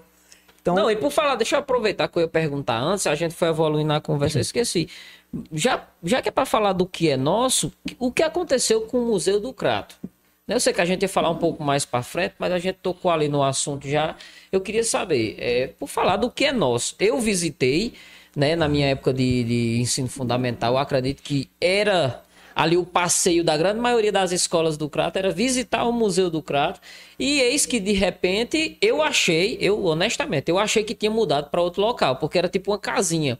Eu digo, não, acho que ou foi para dentro da Urca, ou tá em outro prédio, uma coisa tipo um salão, alguma coisa do tipo, mas na verdade fechou. Olha, é uma pergunta que eu venho me fazendo há algum tempo. Eu também não sei, né? Em, em setembro, está fazendo um ano, 2021, aquele museu foi fechado porque o governo federal fechou todos os escritórios de fiscalização do interior do Brasil. Então, a Agência Nacional de Mineração, o antigo DNPM, é que é responsável por fazer a fiscalização das áreas minerais. E o Crato deu aquele prédio para eles manterem um museu aberto. Foi fechado o escritório, o fiscal que estava aqui ficou com a responsabilidade de abrir o escritório, por isso não foi transferido para Fortaleza, mas o museu está fechado. Eu já fui à Câmara de Vereadores, já fiz um pedido, eu entreguei um projeto para a Câmara de Vereadores, eu já tive contato com o prefeito do Crato, eu já tive contato com o secretário de Cultura e eu não sei qual é o problema em reabrir esse museu. E os fato, o fato mais grave está acontecendo. Tem notícias de fósseis desse museu que foram apreendidas na casa de um padre que todo mundo ficou sabendo, um padre foi que- manchete, né? Pois é. Com o tombo do museu daqui estava na casa desse padre. Outros fósseis, como essa aranha, a Creta Palpus Vitari, em homenagem ao Pablo Vittar, foi uma doação do antigo diretor para o, o Paul Seldon, que é um pesquisador britânico, que é uma do- doação totalmente irregular. Tem também uma doação do dinossauro do Ubirajara jubatus, que também foi uma doação feita por um fiscal do Museu do Crato. Então, tem muita coisa a ser explicada. E aí eu abro a pergunta para a Agência Nacional de Mineração. O que é que está acontecendo?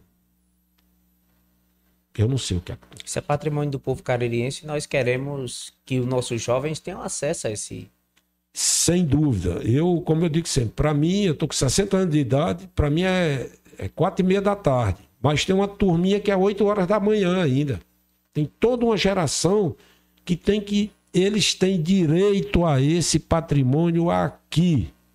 E continuar o trabalho que você vem fazendo, Alan. Eu, eu espero. Aqui no Crato, existe uma, uma, digamos, uma entidade específica que possa tratar disso?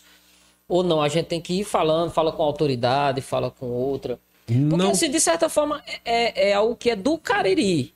Né? É- Só que eu acredito que Juazeiro não tem como interpelar Não. com relação a isso. Tem que ser. Isso é especificamente aquele museu, está num prédio da Prefeitura Municipal do Crato. Acho que a Prefeitura Municipal do Crato, via Secretaria de Cultura, é quem devia resolver essa questão que está gritante.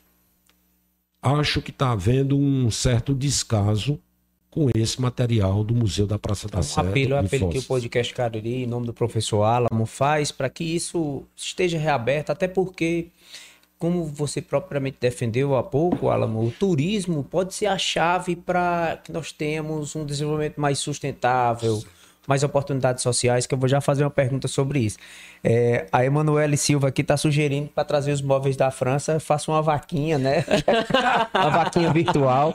Né? É quantos mil? É quantos mil? 230. É pouco, dá certo. Você junta Vamos- aí vamos só a população do prato, já dá 130 mil. Cada um Se doar um real, é, né? Cada um dá um real, vai dando certo. Ó, tem outro, é, o Arthur Araújo, né?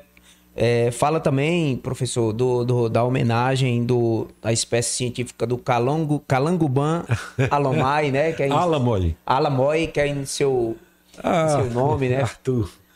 Pois é, eu. Já tá bebendo Ele é seu aluno, demais, né? Arthur? Rapaz, Ele é seu aluno? o ele Arthur? foi meu Foi aluno. Mas, rapaz, Arthur, tu vai lembrar disso. Olha bem. Eu sempre vou pro campo, eu estava no campo com o Kellner e com o pessoal da universidade, de uma universidade canadense, e o pessoal dizia, rapaz, tu não bebe água não? Eu digo, não, eu sou calango da Caatinga, eu estou acostumado, né? Mas eu sempre ficava, ei menino, vamos beber água, ei rapaz, vai pra sombra. Aí dizia, rapaz, tu parece o pai dos meninos, né? Eu digo, sim, se fossem meus filhos, eu queria que fosse bem tratado, né? Eu sempre tenho essa preocupação. E ficaram me chamando de calango velho, de calango velho, de calango pai. E quando, para minha surpresa, eles tinham um material no Museu Nacional que foi depositado lá nos anos 60. E o Kellner pediu para esses eh, pesquisadores descrever aquele calango. Eles eram especialistas em, em répteis fósseis, em, em esquamatas. E para surpresa, quando eu vi a publicação, Calango Ban quer dizer Calango Velho, Calango Pai. E você tá eternizado Álamo, agora pelo seu trabalho, né? Agora tá Alan? sem jeito, né? Tá, Eu acho que tem uma gravura calango. dele aqui, né? Tem um, tem eu uma... acho que tem um Calango Ban. Tem, eu, eu, eu vi. Mais eu- para frente. É, Eu acho. cadê? É mais pra frente. Aqui, É. Deixa eu ver se é. Pois é. Deixa eu ver Aí se eu eu- encontro o calango ban, viu, pra vocês. Já tiraram muita onda com. Esse aqui é a tijumbina. É. Muito parecido com os de hoje, né, Alamo? A- a- Os calangos são formas de sucesso. Eles praticamente não mudaram. Por quê? Quando da, da problema do asteroide que extinguiu os dinossauros, eles já viviam em ambiente é, escondido, em túneis, cavernas, buracos. Eles aguentam muito tempo sem comer. Eles não têm problema com variação de temperatura. Temperatura fria, ele só fica hibernando lá quietinho. Então, um calango ele pode passar um dia, um, um ano sem comer. Uma cobra pode passar dois, três anos sem comer. Uma tartaruga pode passar dez anos sem comer um cágado, um jabuti. Então, esses, essas são E formas de é uma- sucesso. É uma capacidade de se adaptar Sim. Gigante, né? Ou seja, os dinossauros que eram os donos tinham que comer todo dia, às vezes mais de uma vez por dia. E aí é que está o problema. E no dia que falta? Morre todo mundo, né? Com relação, deixa eu só perguntar com relação esse, é, ao cometa em si. Sim. Ele, ele caiu num ponto específico, mas deu para sentir em, em todo o planeta. Ou sobrou um pedaço, ah, aquele pedaço ali ele foi pouco atingido, ou ele não foi atingido. Olha, a gente tem que ver que esse pedaço de rocha que caiu, ele tinha mais ou menos 49 quilômetros. Não era qualquer estrelinha cadente, não, né? E quando ele caiu em Yucatán, ali no norte do México, ali no, é, no Mar do Caribe ali, embora ele tenha caído parte dentro do mar, ele levantou poeira do fundo do mar, da rocha que quebrou do fundo do mar. Então não foi só a queda do cometa e a energia liberada. É a poeira que ficou na atmosfera, dando mais ou menos um- uma noite de 20 anos. Nossa. Até essa poeira sentar. Esfriou, né? O clima, mudou o clima. Pois é. Então as plantas que tinham altíssima dependência de luz, como as gimnospermas, naquele tempo, e que tinham um metabolismo muito rápido, essas se extinguiram. E aí cai a cadeia alimentar todinha. É isso que causa a extinção de dinossauros e pterossauros, por exemplo. Então, independente do, do quanto que a energia do impacto atingiu, a poeira em si foi o, foi o pior. Foi, de todos que quebrou ali uma, uma cadeia Sim. que uh, Pronto, é assim que, infelizmente, acontece as, as extinções de massa. No Permiano para o Triássico, foi vulcanismo. Começou a quebrar, que era um, era um continente só. Certo? Então, todo aquele continente, de repente, começou um vulcanismo. Vulcão em toda parte do mundo. Deu uma esfriada muito grande no mundo. Cinza vulcânica, talvez por 200 anos na atmosfera. Isso só as espécies que não tinham uma dependência de luz direta é que conseguiram sobreviver. Quem deixou cisto, esporo, alguma coisa, conseguiu sobreviver. Quem não entrou em extinção. Ó, ó, falando um pouquinho mais aqui do YouTube, tá tendo um movimento aqui no YouTube, Diego. Pra quem foi aluno do professor Alamo, levanta a mão. ó. Flaviana Lima começou, a Ana Alves, Eli Santana, Alita Neves, Gustavo Gomes. E professor, Hum, é, e tem aqui, Alamo, o, o Bruno Tavares, ele gostaria de parabenizar você pelo seu trabalho, né? E toda a Obrigado. sua história dentro da paleontologia. Obrigado. Diz que se sente orgulhoso de você fazer parte da história do Cariri. E ele é de Amacaru, distrito de Missão Velha. E lá ele está falando que lá também foi uma grande fonte paleontológica e ele gostaria que o senhor falasse sobre essas descobertas e com a possibilidade de fazermos uma parceria para resgatar o museu de minha comunidade. Muito bem. Olha, primeiro, eu não sei se vocês sabiam que Jamacaru foi onde tem lá ali pertinho uma fazenda gamileira. Foi onde em 1800 João da Silva Feijó fez o primeiro relato dos fósseis da bacia do Araripe. E foi ele já também que começou mandando para o governador que mandou para o imperador em Portugal a primeira leva de fósseis aqui do Cariri. E aí eu gosto muito de Jamacaru. De Jamacaru eu fiz uma escavação lá em 2011, eu acho, de onde nós descobrimos o Kelnério jamacaruensis. Foi um camarão que eu homenageei o meu amigo Alexander Kellner. Tem ele aqui. É, o Kelnério jamacaruensis.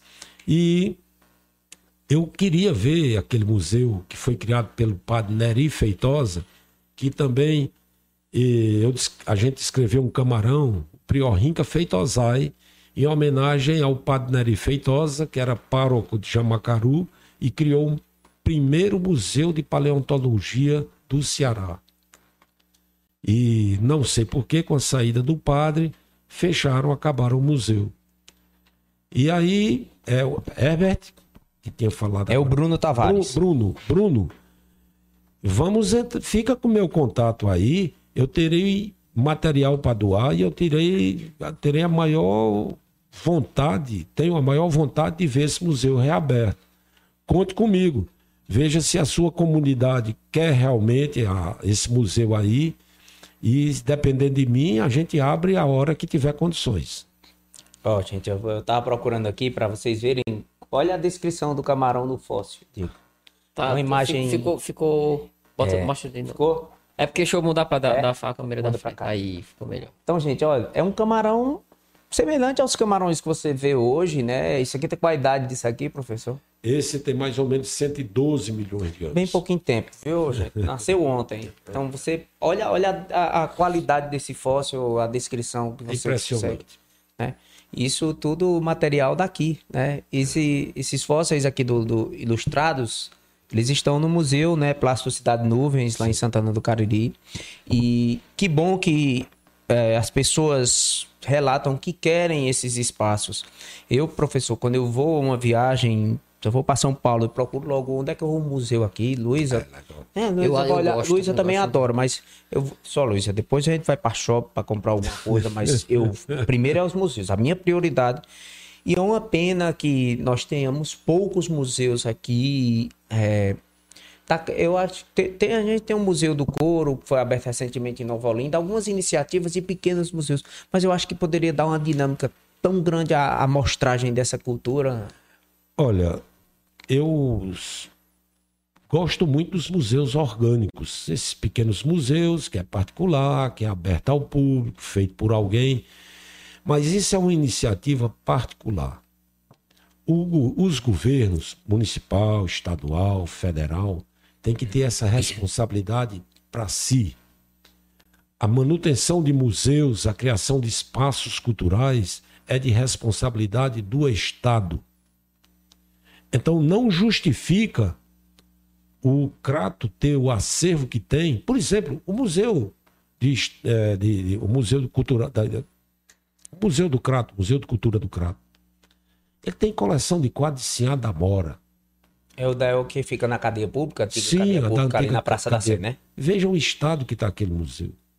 Cheio de gato, a gente vê Não, gato dentro, né? tá, tá muito ruim. O material ninguém sabe em que E ali situação se mas, e encontra. é outro que também, é, na- pelo menos na minha época, era visita constante de todas as escolas. Sim, irem ter, sim. Tinha que ir lá pelo menos uma vez Ali era por ano, biblioteca também, turmazinha. né? Foi biblioteca também. Pois é, mas um museu que tem, sei lá, quase 100 anos, não justifica não ter um catálogo das peças do museu. Pessoal, isso vende. Isso o turista compra. Isso é cultura, isso é para ser distribuído nas escolas. Então, como é que a gente pode cobrar de uma criança de 10, 14, 15, 20 anos ele, que ele não gosta de música boa, vamos dizer assim, que ele só conversa é, é, futilidades, que só fala em show ou futebol. Se ele não teve outra coisa na vida, como é que eu posso cobrar de alguém se eu não dei? Então a gente tem que investir nas nossas novas gerações. E não existe um povo que dure se ele não tiver cultura. Um povo aculturado é facilmente dominável. É, sim.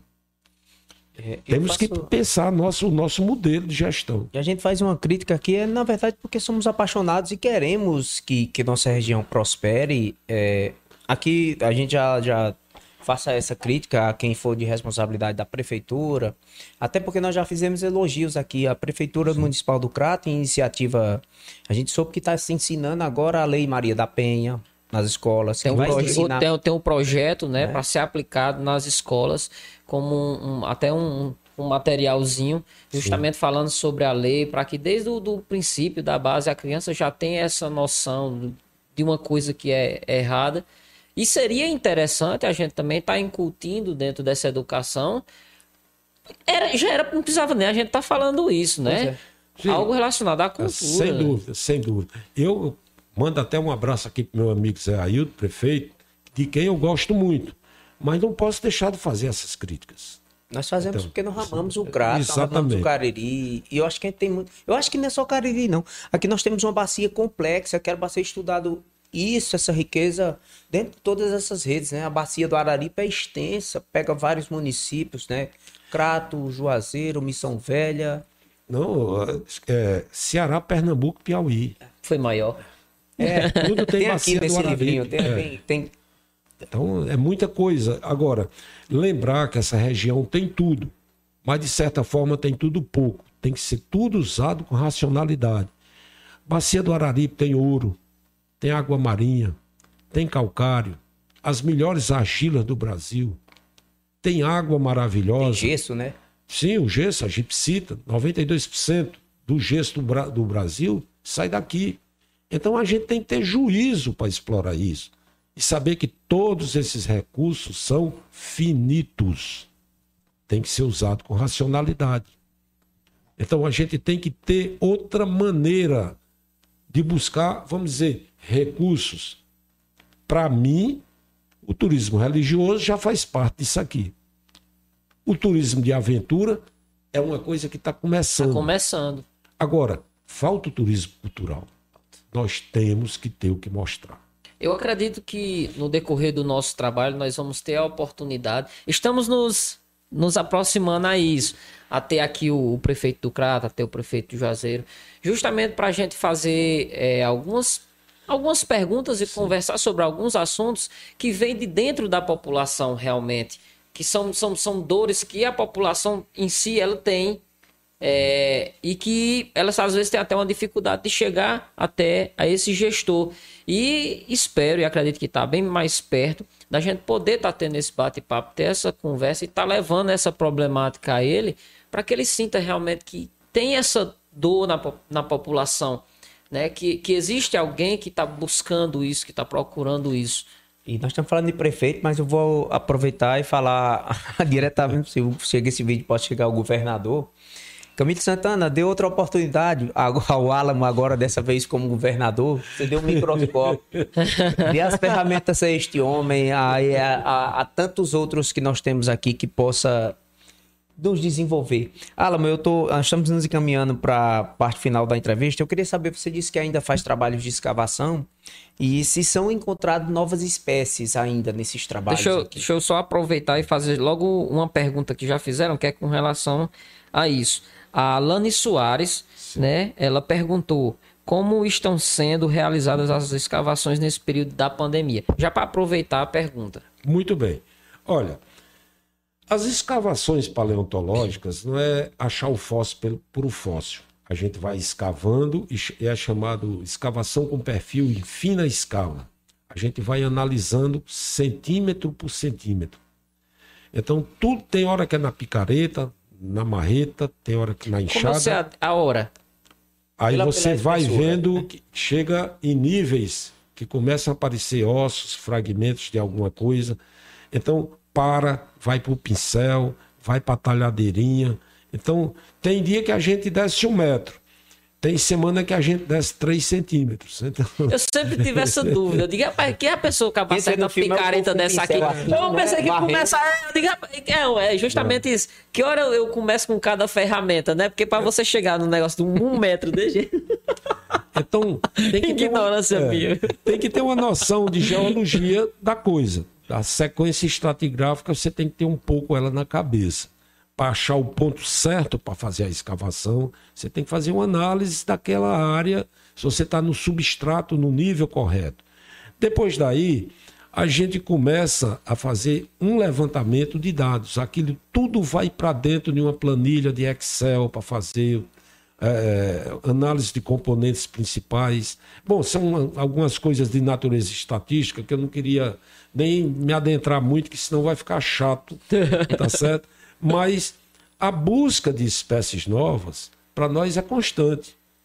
E nós estamos com espécies novas, por exemplo, encontradas em Missão Velha. Ao que tudo indica, a gente está caminhando para uma espécie nova de selacanto, porque os ossos são muito desarticulados. Então tem Tatiane Alencar, que é um, uma doutoranda da UFPE, que saiu aqui do Laboratório de Paleontologia, que está fazendo muito bem. Ela é uma menina maravilhosa, estudiosa de, de selacantos. Eu salacanto, acredito... Sala, salacanto? Selacanto. Selacanto o que é? Selacanto é um peixe que está dentro daquela linha evolutiva entre peixes e anfíbios. Ele tem as nadadeiras articuladas, as nadadeiras dele não é aquela nadadeira flexível, de, ela tem como se fosse uma série de juntas, de braços. É como um pequeno braço as nadadeiras. E também ele tem um, uma bexiga natatória já adaptada como um tipo de pulmão. Então é transição entre peixes e anfíbios. Dá para estudar a evolução. Né? Sim, isso é um marco evolutivo.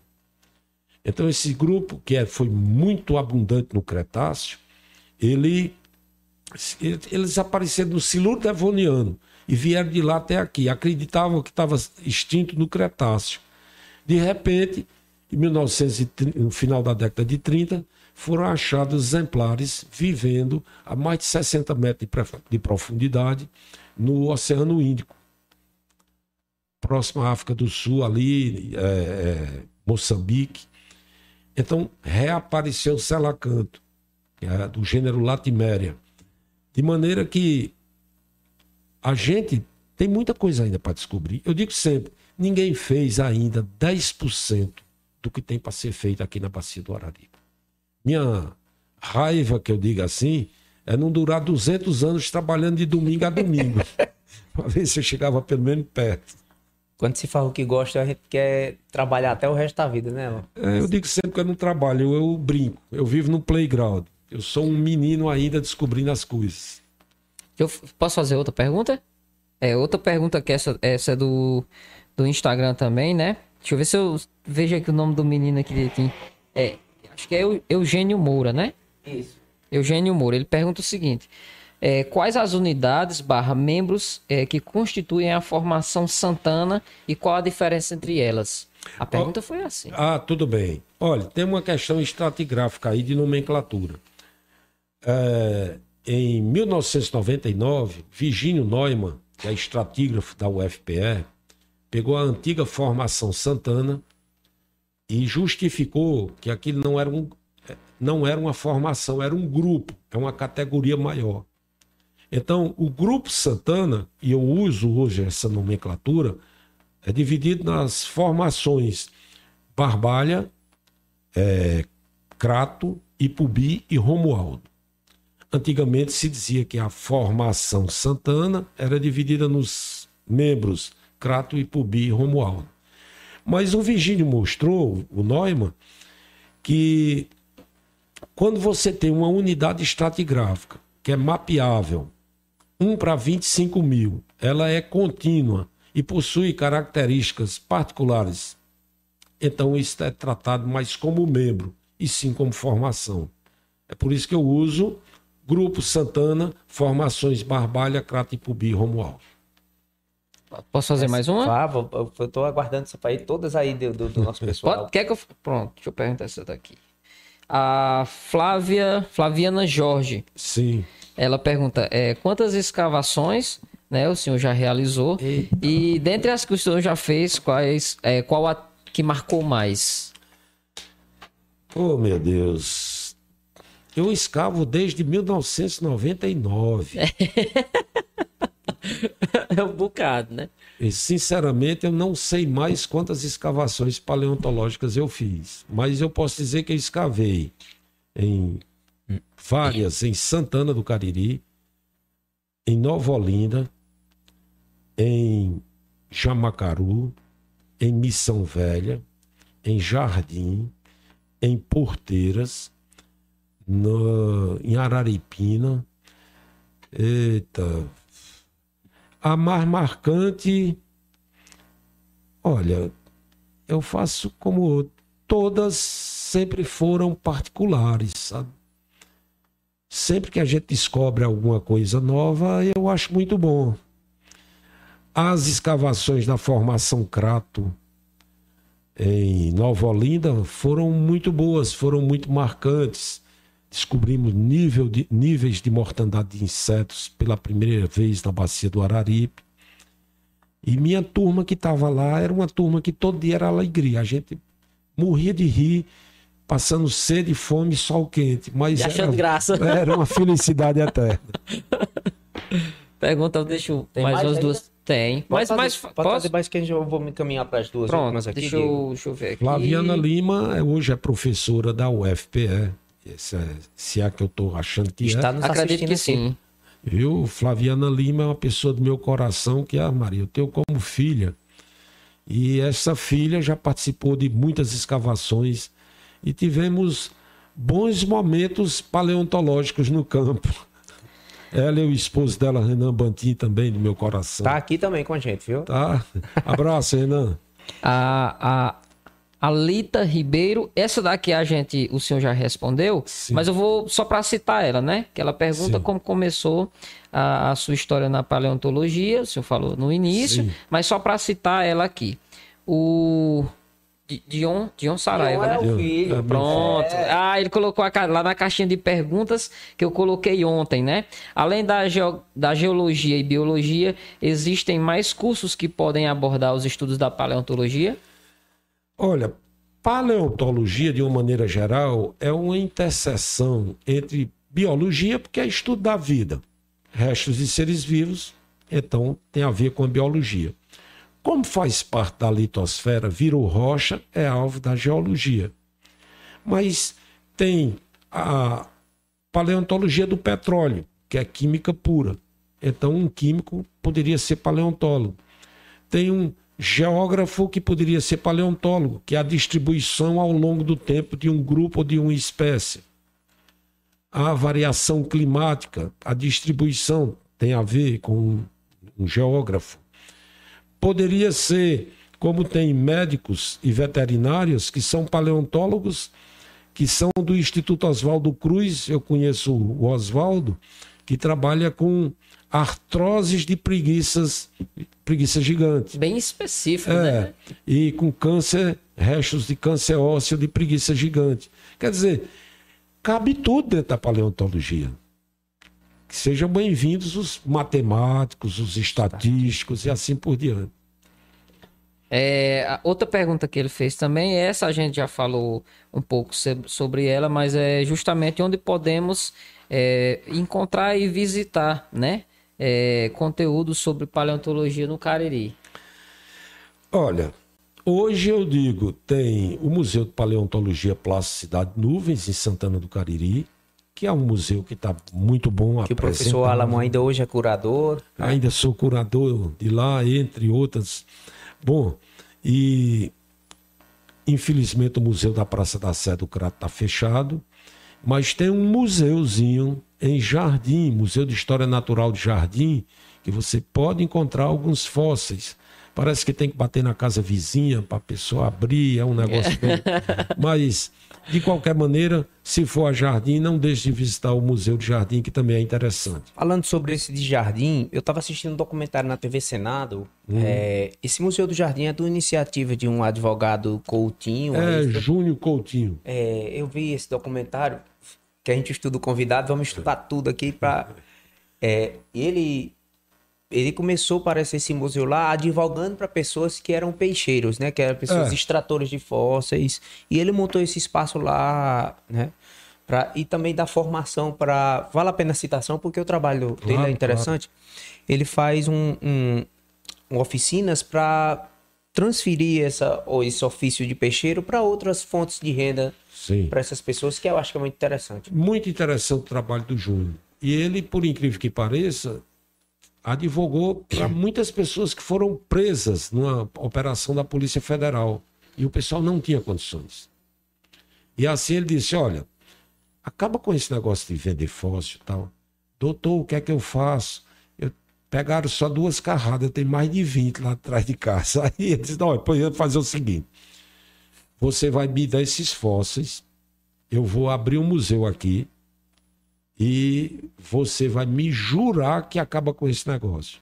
E ele foi envolvendo o pessoal, arranjou um emprego. Ele fez um serviço social muito bonito. De maneira que eu tenho muito orgulho de dizer que ajudei a montar aquele museu, descrevendo o material, dizendo o que era, nome científico, como preparar, como colar, quem está danificado. Eu dei uma assistência boa e eu mando um grande abraço para meu amigo Júnior, que é uma pessoa, para mim, de boa vontade. É até uma, uma- Acho bom a gente pontuar isso, que é até uma dúvida minha que a gente tinha falado antes. Que é assim, eu posso ter a peça, eu não posso vender a peça. Não. Eu achei que nem ter eu poderia ter em casa. Não pode. Ele foi fez o caminho certo. Ele procurou a ANM, mostrou que tinha uma coleção, mostrou que tinha um local para cuidar da coleção, fez uma doação e abriu ao público, botou uma pessoa para tomar conta e ele registrou lá. Mas eu não posso ter em casa um fóssil como souvenir. Você poderia até montar um museu em casa, mas você teria que deixar a sua casa aberta à comunidade. Com autorização desse TNPM, né? É, a- hoje a ANM, Agência Nacional de Mineração. O- Ah, o- entendi. o- de- dentro, assistindo esse história, eu assisto muito, eu gosto muito desses canais que apresentam. E esse documentário na TV Senado mostrou um pouco né, dessa comercialização de fósseis, né? Mostrou até, numa época, no Museu do Crato aqui, dois alemães né, vieram, visitaram e perguntaram se eles vieram para comprar. Eles disseram, olha, não, mas na Alemanha, na época, era permitido. Não sei se hoje... Ainda é permitido. Ainda é permitida a comercialização, né? É. E um dos relatos, Diego, das pessoas que extraíam fósseis era que tinham vendido 20 mil peças de fósseis na época por 6 mil reais. Patrimônio que é- não tem valor, né? É até eu- uma coisa que eu também, também tenho uma dúvida. Como estipular valor... Uma coisa que não tem. É, justo. Aqui não tem valor. Mas na Europa, a maior parte dos países você pode vender. Inclusive a Alemanha tem um modelo que eu acho que poderia ser adotado aqui. você tem uma área que você pode minerar. Essa área é fechada. Então você entra, você pode escavar lá à vontade. No final do dia, você vem com os fósseis e passa por uma barreira. Aí o cara diz: Isso aqui pode levar, isso aqui pode levar, isso aqui pode levar, isso aqui pode levar. Opa, isso aqui está retido, isso aqui vai para o museu. Então, o que eles conseguem tirar de lá, ele não pode tirar holótipos, que é aquela peça que se viu para descrição de uma espécie, aquela coisa única. Ele não pode tirar fósseis de beleza extraordinária, que seria bom em um museu para estar numa exposição. Mas o resto você pode vender como souvenir, você pode fazer o que você quiser. Agora, no Brasil a lei diz que não pode vender e ponto. Eu ainda acho que instituições como o museu, por exemplo, nós temos lá no museu mais de 3 mil das tilbes, aquela piabinha pequenininha. Quando eu fiz uma escavação na formação Crato, eu, só eu coletei mais de 800 numa escavação. Aí eu lhe pergunto por que, que o museu, com a anuência de outro museu, com a anuência do, do Ministério da Ciência e Tecnologia, não podia botar um carimbo, uma coisa, um certificado naquele fóssil e o museu poderia vender aquela piabinha. Eu acho que era uma coisa que a gente podia discutir. Que poderia até auxiliar na manutenção desse museu, Sim. na melhoria, né? E na preservação e no combate ao tráfico. Sim. Sabe? Então, tem muita coisa que tem que ser repensada. Tem que ser discutida. Infelizmente, nós não andamos com isso há 29 anos, que tem uma lei no Senado brasileiro que é criminalizando, é dando a pena para o, para o, tráfico, para o traficante de fóssil e essa lei não saiu nem para as comissões ainda. Então, fóssil no Brasil não é então, A lei não foi debatida, ela foi não. só promulgada. Uh, eu, era a minha pergunta, Diego, é justamente em cima desse, desse assunto, né? Nós estamos caminhando para duas horas de, de, de, podcast. Passa rápido. Conversa? É. São seis e dez. Ó, tamanha riqueza pré-histórica é coexistente com a desigualdade social desanimadora. É, eu queria saber, professor, como você já deu um exemplo, né? Como conciliar desenvolvimento científico e desenvolvimento social? Tudo para mim tem que ser revertido para o social. O fóssil, para mim, é um instrumento de desenvolvimento e alavanca, de alavancar socialmente as pessoas. Se eu tenho um museu aberto, eu tenho um visitante. Se eu tenho visitante, eu tenho comércio. Se eu tenho comércio, eu tenho dinheiro. Se eu tenho dinheiro, eu tenho as pessoas felizes e eu posso investir na intelectualidade das pessoas. Sem dúvida, o nosso problema é quebrar esse sistema. O sistema está todo errado. Infelizmente, a gente tem que parar para pensar museus, bibliotecas, área de lazer, preservação das áreas de encosta, especificamente estou falando do crato. Sim. Preservação dos nossos mananciais aquíferos que estão sendo invadidos e estão sendo destruídos. Então a nossa biodiversidade atual está toda sendo extinta. Temos que repensar esse modelo.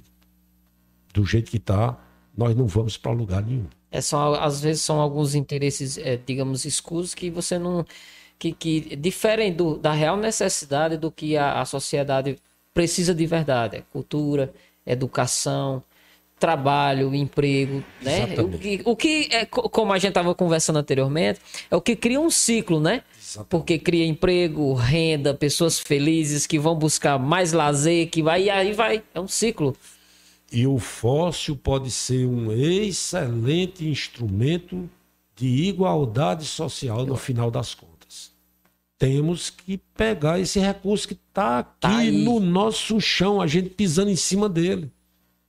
Nós temos que reverter isso. E por incrível que pareça, é tão barato fazer isso. É muito barato.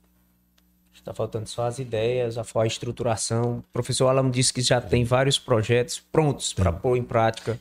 Eu espero que é, nós tenhamos realmente a oportunidade de ter pessoas aqui que a gente possa dar mais uma força. Né? Eu sei que o senhor já foi atrás, já procurou, e, e a gente anseia muito ter a oportunidade de ter pessoas aqui que a gente possa estar reforçando isso e outras coisas que a gente traz que são é, é, coisas que a população em si pede, digamos assim. Diego, minha última pergunta vai em cima disso, né? Eu acho que já está se caminhando para é, com a formação do Geo, com a fundação do Geoparque Araripe, essa política tende a melhorar, professor Alamo? E que, qual a importância dessa ferramenta?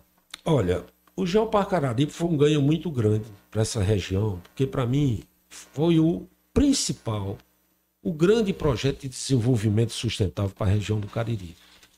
Mas o povo do Cariri, principalmente os prefeitos, os políticos, os empresários, ainda não despertaram a ideia.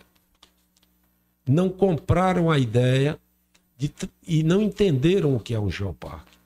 Também eu boto um pouco a culpa na universidade, que é a gestora do Geoparque Araripe. Infelizmente, o professor tem 16 aulas por semana para dar, tem pesquisa, tem acompanhamento de bolsistas e ninguém dá, tem uma dedicação direta ao Geoparque Araripe. Então, eu penso até que já estava na hora do Geoparque sair da universidade governo do Estado, o empresariado, pensar no modelo de gestão. Eu não sei se compartilhar a gestão entre URCA, o FCA e as outras universidades Existe alguma possibilidade, alguma ferramenta que, que propicie essa, essa parceria entre o, o público e o privado? O Geoparque busca isso, mas infelizmente não se conseguiu avançar muito com isso. Nós precisamos avançar mais com isso. Porque ficou mais ou menos uma coisa do clube dos, dos velhos amigos. Então, o Geoparque, para as pessoas do Geoparque, que vivem em função do Geoparque, e não se consegue avançar muito. Você chegar em Missão Velha e perguntar: aqui é uma área de Geoparque? Aí o cara vai dizer: não, é lá na Cachoeira de Missão Velha todo o território do Geoparque. Missão Velha, por exemplo, é um território do Geoparque. Todo o Crato é território do Geoparque Araripe. Agora pergunte alguém que está lá na Vila São Bento se ele se, se, ele se sente pertencente ao Geoparque Araripe, se ele está dentro de uma área do Geoparque. O que foi que o Geoparque mudou na vida dele? Então está faltando o povo do Cariri se engrenar, comprar essa ideia de Geoparque. E eu espero que os prefeitos, vereadores empresários pensem com mais carinho no projeto Geoparque. Eu vejo algo assim, o que acontece lá que eu vejo é como a gente estava falando anteriormente, Sim. alguns é, esportes de aventura, é, o pessoal faz ali é, passeio ciclístico, né? Hum é, caminhada e etc. Mas a gente sente que realmente falta algo a mais. E pela sua extensão, seria realmente necessário uma, uma direção mais exclusiva, né? De alguém que esteja ali para cuidar dali, não somente e não cuidar também. Né, dar não sei quantas aulas, acompanhar não sei quantos alunos e ainda pegar meia hora para separar para uma coisa tão importante, tão grande. Sem dúvida nenhuma. As ações do Geoparque, especificamente o Eduardo Guimarães, é que é o motivador dessas coisas, é, corrida, bicicleta. Eu conheço, conheço ele. É uma pessoa que ele, ele leva muito na boa vontade. Mas não tem que ser uma coisa feita pela boa vontade de alguém. Tem que ser uma coisa institucionalizada e que ande normalmente, sem ser as ações pontuais. Então, por sorte, a gente ainda tem as ações do Eduardo. Sim. Porque senão. Nem isso, nem né? Isso nem teria, isso. Né? Então aqui, Diego, ó, é, tem a logo, eu achei muito interessante. Eu vi, a gente vê a logo e eu, eu não entendia de onde é que tinha vindo a logo. Depois foi que eu vi olhar com mais critério. A logo foi bem pensada, né? Se você pensar, não sei se está para ver, é, aqui no livro, né? Ó, aqui, essa daqui é a América, essa aqui é a África. A ponte que tem entre elas é o Nordeste. Né? É. É, então a logo foi pensada nisso, né? já na, nessa história geológica. Eu também não sabia, que bom. Ah, é, também mas aqui sabia. no livro tem, viu? Se você for ler o seu, você vai ver esse livro. Gente, voltando para falar, é, esse livro foi escrito pelo Kellner, né? O Alexander Kellner, é. professor Alamo, ilustrado por o, o, o João Wilson, que está aqui na live, live, que é paleoartista, né? E eu faço questão de ressaltar as fotos do Paulo Manzig e o Ronaldo Barboni, fotógrafos excelentes. De excelente qualidade. O livro é numa página totalmente é, é, linda a página, as letras, tudo um livro de muita é, é, Obrigado. Viu? Não, Professor, tá muito... parabéns. Esse material aqui, você, eu tenho o meu, né? Tá lá exposto na minha casa. Você chegou lá, tem lá para você. É, minha casa é toda. Eu tô tentando montá-la com regionalidade e eu quero botar o que tem de melhor então, esse livro está lá com muito carinho. Me dê a honra de botar também o próximo lá, viu? Sim, que são sem Deus. E, e já está feito o convite, se você quiser, professor, vir falar do seu novo livro em uma nova oportunidade. É, o conteúdo do professor Alamo, gente, vocês puderam ver é quase no tempo geológico, né? então a gente pode aqui, em duas horas de live, é, só olhadinha, é impossível, né? Alguma, é, alguma é impossível, né, Diego? Abordar todo o conteúdo dele. Eu quero. É, a Aline Luna falou também aqui, o Antônio Carlos Gomes, né? É, seu aluno também. É, ela fala sobre a experiência dela, né? Também foi, é, foi estudante de biologia, querido Aline, professor Alan. Aline... Aline Luna. Ah, a Aline é Aline. minha amiga. A Aline é minha amiga. E... Aline. Professor, sempre acredito que todos é, é, nossos convidados aqui têm muito a acrescentar, mas você é o primeiro que veio da, da URCA. É, isso é prova, você é filho do que o cara ele tem de melhor, né, de produção de conteúdo científico. É um apaixonado né, por o que faz. É, é, tem o tato de professor de ensinar, em que qualquer pessoa pode entender a linguagem e se apaixonar também por. Obrigado, Tibério. Por esse cara, ele. Sim. Que existe a era. Eu digo a todo mundo, o cara ele faz, faz sucesso desde. Eu dizia do Cretáceo, agora é do Jurássico. É.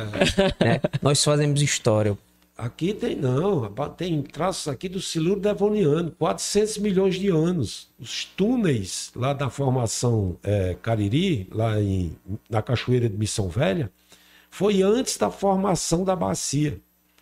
E eu brinco sempre dizendo: se cada extrato geológico é uma palavra no livro da vida, a bacia do Araripe é pelo menos um capítulo do livro da vida. A gente tem tudo aqui.